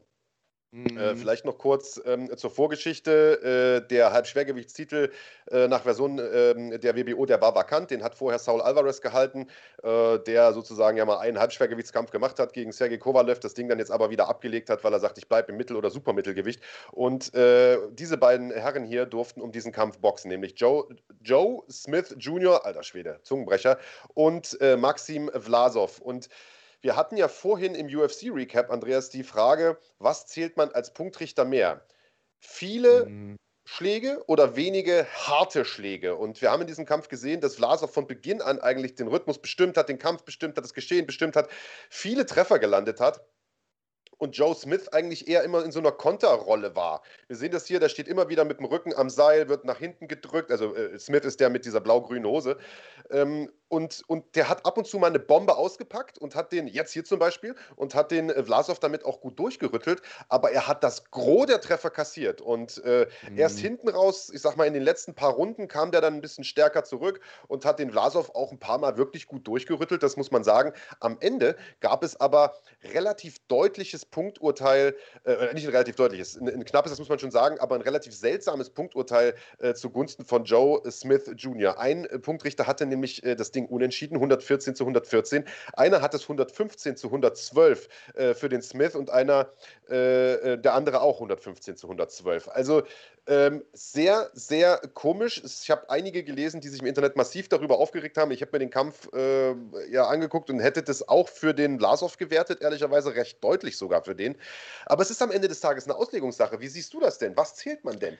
Volume oder mhm. Power? Ähm, ich würde immer Wirkung als erstes mhm. zählen. Und ähm, wenn ich zehn Schläge abbekomme und dann sind das zehn Schläge, dann sind das erstmal zehn Punkte, wenn du das so sagen willst. Aber wenn ich einen austeile und mein Gegner dann wackelt, dann wiegt das für mich schwerer. Und also sag mal, teile ich drei Schläge aus und mein Gegner hat eindeutige Schlagwirkung, weicht ein bisschen zurück, wackelt ein bisschen, was auch immer, sagt Aua oder was auch immer, ist das für mich mehr wert als 30, 30 Schläge, die ich abbekomme. Und das ist so ein bisschen wie beim Thai-Boxen für mich. Beim Thai-Boxen ist es ja auch so, selbst wenn ein Kick auf die Deckung geht, aber du deine Balance verlierst, wird der quasi mitgezählt. Ähm, aber das ist so ein bisschen auch das Problem. Das steht natürlich nirgends. So würde ich werten. Und äh, bei der UFC heißt es ähm, effektives Striking. Und da ist ja die Frage, was ist effektiv? Häufig treffen, also Qualität oder Quantität ja, ähm, oder eben Schlagwirkung. Ich sehe immer die Schlagwirkung als effektiver an, aber das ist Teil des Sports. Also sobald du irgendwie nach Punkten das Ganze gestalten möchtest, musst du irgendwie auch äh, ja, so einen kleinen Kompromiss eingehen. Ist, ist schwer, ist ganz schwer. Ich sehe es aber ähnlich wie du. Also ich glaube, man kann es wahrscheinlich gar nicht pauschalisieren oder in irgendeine Regel festhalten, in dem Sinne, Volume zählt mehr oder Power zählt mehr. Man muss es einfach ja, man muss es einfach situationsabhängig entscheiden. Und das ist wahrscheinlich auch der Grund, warum häufig äh, die, die, die, die Geister sich auch scheiden. Ich lese hier gerade im Chat ja auch, dass einige Leute sagen, äh, einige sehr, sehr, also in unserem Chat auch äh, häufige Gäste, sehr, sehr erfahrene Leute wie Hans Dampf oder Claudi sagen, hey, das Urteil, das ging völlig in Ordnung. Ähm, ich habe aber auch einige Experten, lang, langjährige Experten äh, gesehen, die gesagt haben, Alter, das ging überhaupt nicht klar. Also ich habe da äh, teilweise 117 äh, zu 112 Wertungen für äh, zu 100 Dings, zu 111 Wertung gesehen für, für den Blasov und sowas online. Also wollen wir gar nicht lang äh, drauf rumreiten. Ähm, Fakt ist, es war ein sehr, sehr unterhaltsamer Kampf, ein sehr, sehr unterhaltsamer Boxabend. Ihr könnt euch den gesamten Event noch anschauen bei uns auf dem Kanal. Wenn ihr Support-Mitglieder seid, äh, die Basic-Mitglieder durften das Ganze live gucken äh, in der Nacht. Und ja, ich glaube, das war ein sehr, sehr unterhaltsames Kampfsportwochenende. Wir hatten ja mit äh, Extreme Fight äh, Club auch noch eine Veranstaltung, Alter, dieser K.O. nochmal, auch noch eine Veranstaltung am, am sozusagen frühen Abend, um 18 Uhr ging es, glaube ich, schon los. Und ähm, das war also ein sehr, sehr unterhaltsames Wochenende, eine unterhaltsame Woche hier bei uns auf dem Fighting-Kanal. Es bleibt aber unterhaltsam, es wird spannend weitergehen. Wir haben ja schon angekündigt für den Mai, mehrfach jetzt gesagt, äh, Doubleheader mit NFC, aber das ist nicht die einzige Veranstaltung, die wir da haben, lieber Andreas Kanyotakis, sondern auch äh, im schönen Sachsen wird wieder gekämpft und das passt eigentlich zum Thema One Championship, das wir gerade hatten, denn im Rahmen von der nächsten MMA Live-Veranstaltung wird es nicht nur einen super spannenden Hauptkampf mit äh, prominenter Beteiligung geben, sondern auch ein Turnier bei dem man sich qualifizieren kann für One Championship. So ist es. Road to One heißt das Ganze bei MMA Live. Ähm, ja, Schwergewichte sind am Start und äh, Schwergewichte sind ja immer eine besondere äh, Sache. Die Leute lieben Schwergewichte und ich bin gespannt, wer es machen wird. Ich gucke mir das Ganze gerne an und bin ähm, ja, auch mal gespannt, ob man vielleicht den einen oder anderen äh, da sieht oder die eine oder andere Performance sieht, die einen nochmal selber auf, aufmerken lässt. Denn die Leute von One, die werden natürlich äh, wahrscheinlich die meisten Leute noch nie vorher gesehen haben. Aber äh, vielleicht haben wir ja selber nochmal so einen kleinen Aha-Moment. Und im Main Event, da sehen wir einen alten Bekannten, und zwar Christian Jungwirth, der antreten wird äh, im Weltergewicht. Ist, äh, ist richtig, oder? Genau so sieht es aus. Also vielleicht nochmal zu diesem Schwergewichts-Grand Prix, den wir da gesehen haben. Also ein Vier-Mann-Turnier, One Night, wenn ich das richtig verstanden habe. Ein Spot ist noch frei. Also liebe Schwergewichts-Kickboxer, falls ihr Bock habt, äh, euch ein Ticket für One Championship zu lösen, dann am besten mal mit den Veranstaltern in Kontakt treten oder mit uns. Wir können da gerne Kontakt herstellen. Ähm, der Oleg Schadjew, der das Ganze veranstaltet, ist ein sehr, sehr passionierter, ähm, ja, auch Fan, muss man sagen. Äh, ein sehr, sehr passionierter Promoter, der da richtig viel Arbeit und Liebe reinsteckt. Und äh, wie gesagt, ein Spot von Vieren ist noch frei. Christian Müller, Nureddin äh, Eschiguer, ich hoffe, ich habe das richtig ausgesprochen, und äh, Gerardo, The Blade Atti, werden dort äh, teilnehmen. Team Day of Destruction ist ein hervorragendes Team aus Hamburg. Ähm, also äh, sicherlich einer der Favoriten mit in diesem Turnier. Ähm, wie gesagt, da ist noch ein Platz frei. Und du hast es gerade gesagt, der Hauptkampf im MMA, ein Weltergewichtskracher. Da äh, Christian Jungwirth, ich will immer sagen David, Alter, weil ein richtig guter Freund von mir David Jungwirth heißt. Christian Jungwirth aus dem Kongs Gym in Stuttgart bekommt es äh, zu tun mit dem Franzosen Sofian Ayasu, Ayasui, Ayas, Ayasui. Ich hoffe, ich habe es richtig ausgesprochen. Aisawi, hätte ich jetzt gesagt. Ayasa, Aisawi, ja, alles klar. ähm, genau. Gute Leute, ähm, beide mit gutem Rekord. Es ist ähm, ein bisschen irritierend, dass da ein Gürtel abgebildet ist. Es ist kein Titelkampf, aber trotzdem ein großartiger Kampf. Äh, bin gespannt, wenn Christian Jungwirth kämpft, dann wird es ja immer äh, lustig, sage ich mal. Äh, für die Leute des gepflegten Faustsports ist dann immer was dabei. Ähm, Frankreich auch eine starke Kämpfernation, deswegen Assaoui äh, kommt hier auch mit viel Vorschusslorbeeren rein. Ähm, guter Kampf, könnt ihr alles bei uns sehen. Werdet Mitglieder, dann verpasst ihr gar nichts mehr. Ja, ich bin mal sehr, sehr gespannt, wie dieser Hauptkampf abläuft. Du hast es gesagt, Christian ist ja einer, der, der gern ballert, der ähm, aber jetzt in den, über die Jahre es geschafft hat, seine ähm, seine Energie so ein bisschen in, in äh, strukturierte Bahnen zu lenken, der also nicht mehr rausrennt, sich in der ersten Runde völlig verausgabt und hinten raus dann manchmal ein bisschen die Luft äh, sozusagen knapp wird, sondern der äh, wirklich über die komplette Zeit gehen kann, technisch sehr, sehr sauber äh, boxen kann, wirklich ein, einer der besten Boxer, äh, die wir im deutschen MMA haben, das muss man einfach sagen. Und der bekommt es zu tun mit einem Franzosen, der sehr, sehr gefährlich am Boden ist. Ein Haufen äh, Armbar-Siege in der Bilanz hat, ähm, ein Haufen, ähm, ja, wie gesagt, Submission-Siege, der aber auch ein, äh, ein, sehr, sehr guter Striker ist. Äh, vor allem gute Kicks besitzt. Seinen letzten äh, Kampf ähm, im, im Februar letzten Jahres mit einem, mit einem Bodykick in der ersten Runde beendet hat. Also das wird äh, alles andere als ein Spaziergang für den Christian und ich bin mal extrem gespannt, wie dieser Fight ausgeht. Das Ganze gibt es am 27. Mai, glaube ich, ist es der Samstag? Sag mir ja. noch mal, zeig mir nochmal den. Ja, 27. Am, Mai. Ja. Am 27. Mai, also auf jeden Fall letztes Mai-Wochenende. So viel ist schon mal wunderschönen Riesa äh, stand jetzt ohne Zuschauer, nehme ich mal an, aber da kann sich ja noch was ändern. Das weiß man ja heutzutage nie so genau, äh, wie da wann was entschieden wird. Fakt ist, wann ihr zuschauen wollt, könnt ihr das bei uns tun und zwar im Rahmen der Basic-Mitgliedschaft hier auf dem Fighting YouTube-Kanal. Riesenveranstaltung.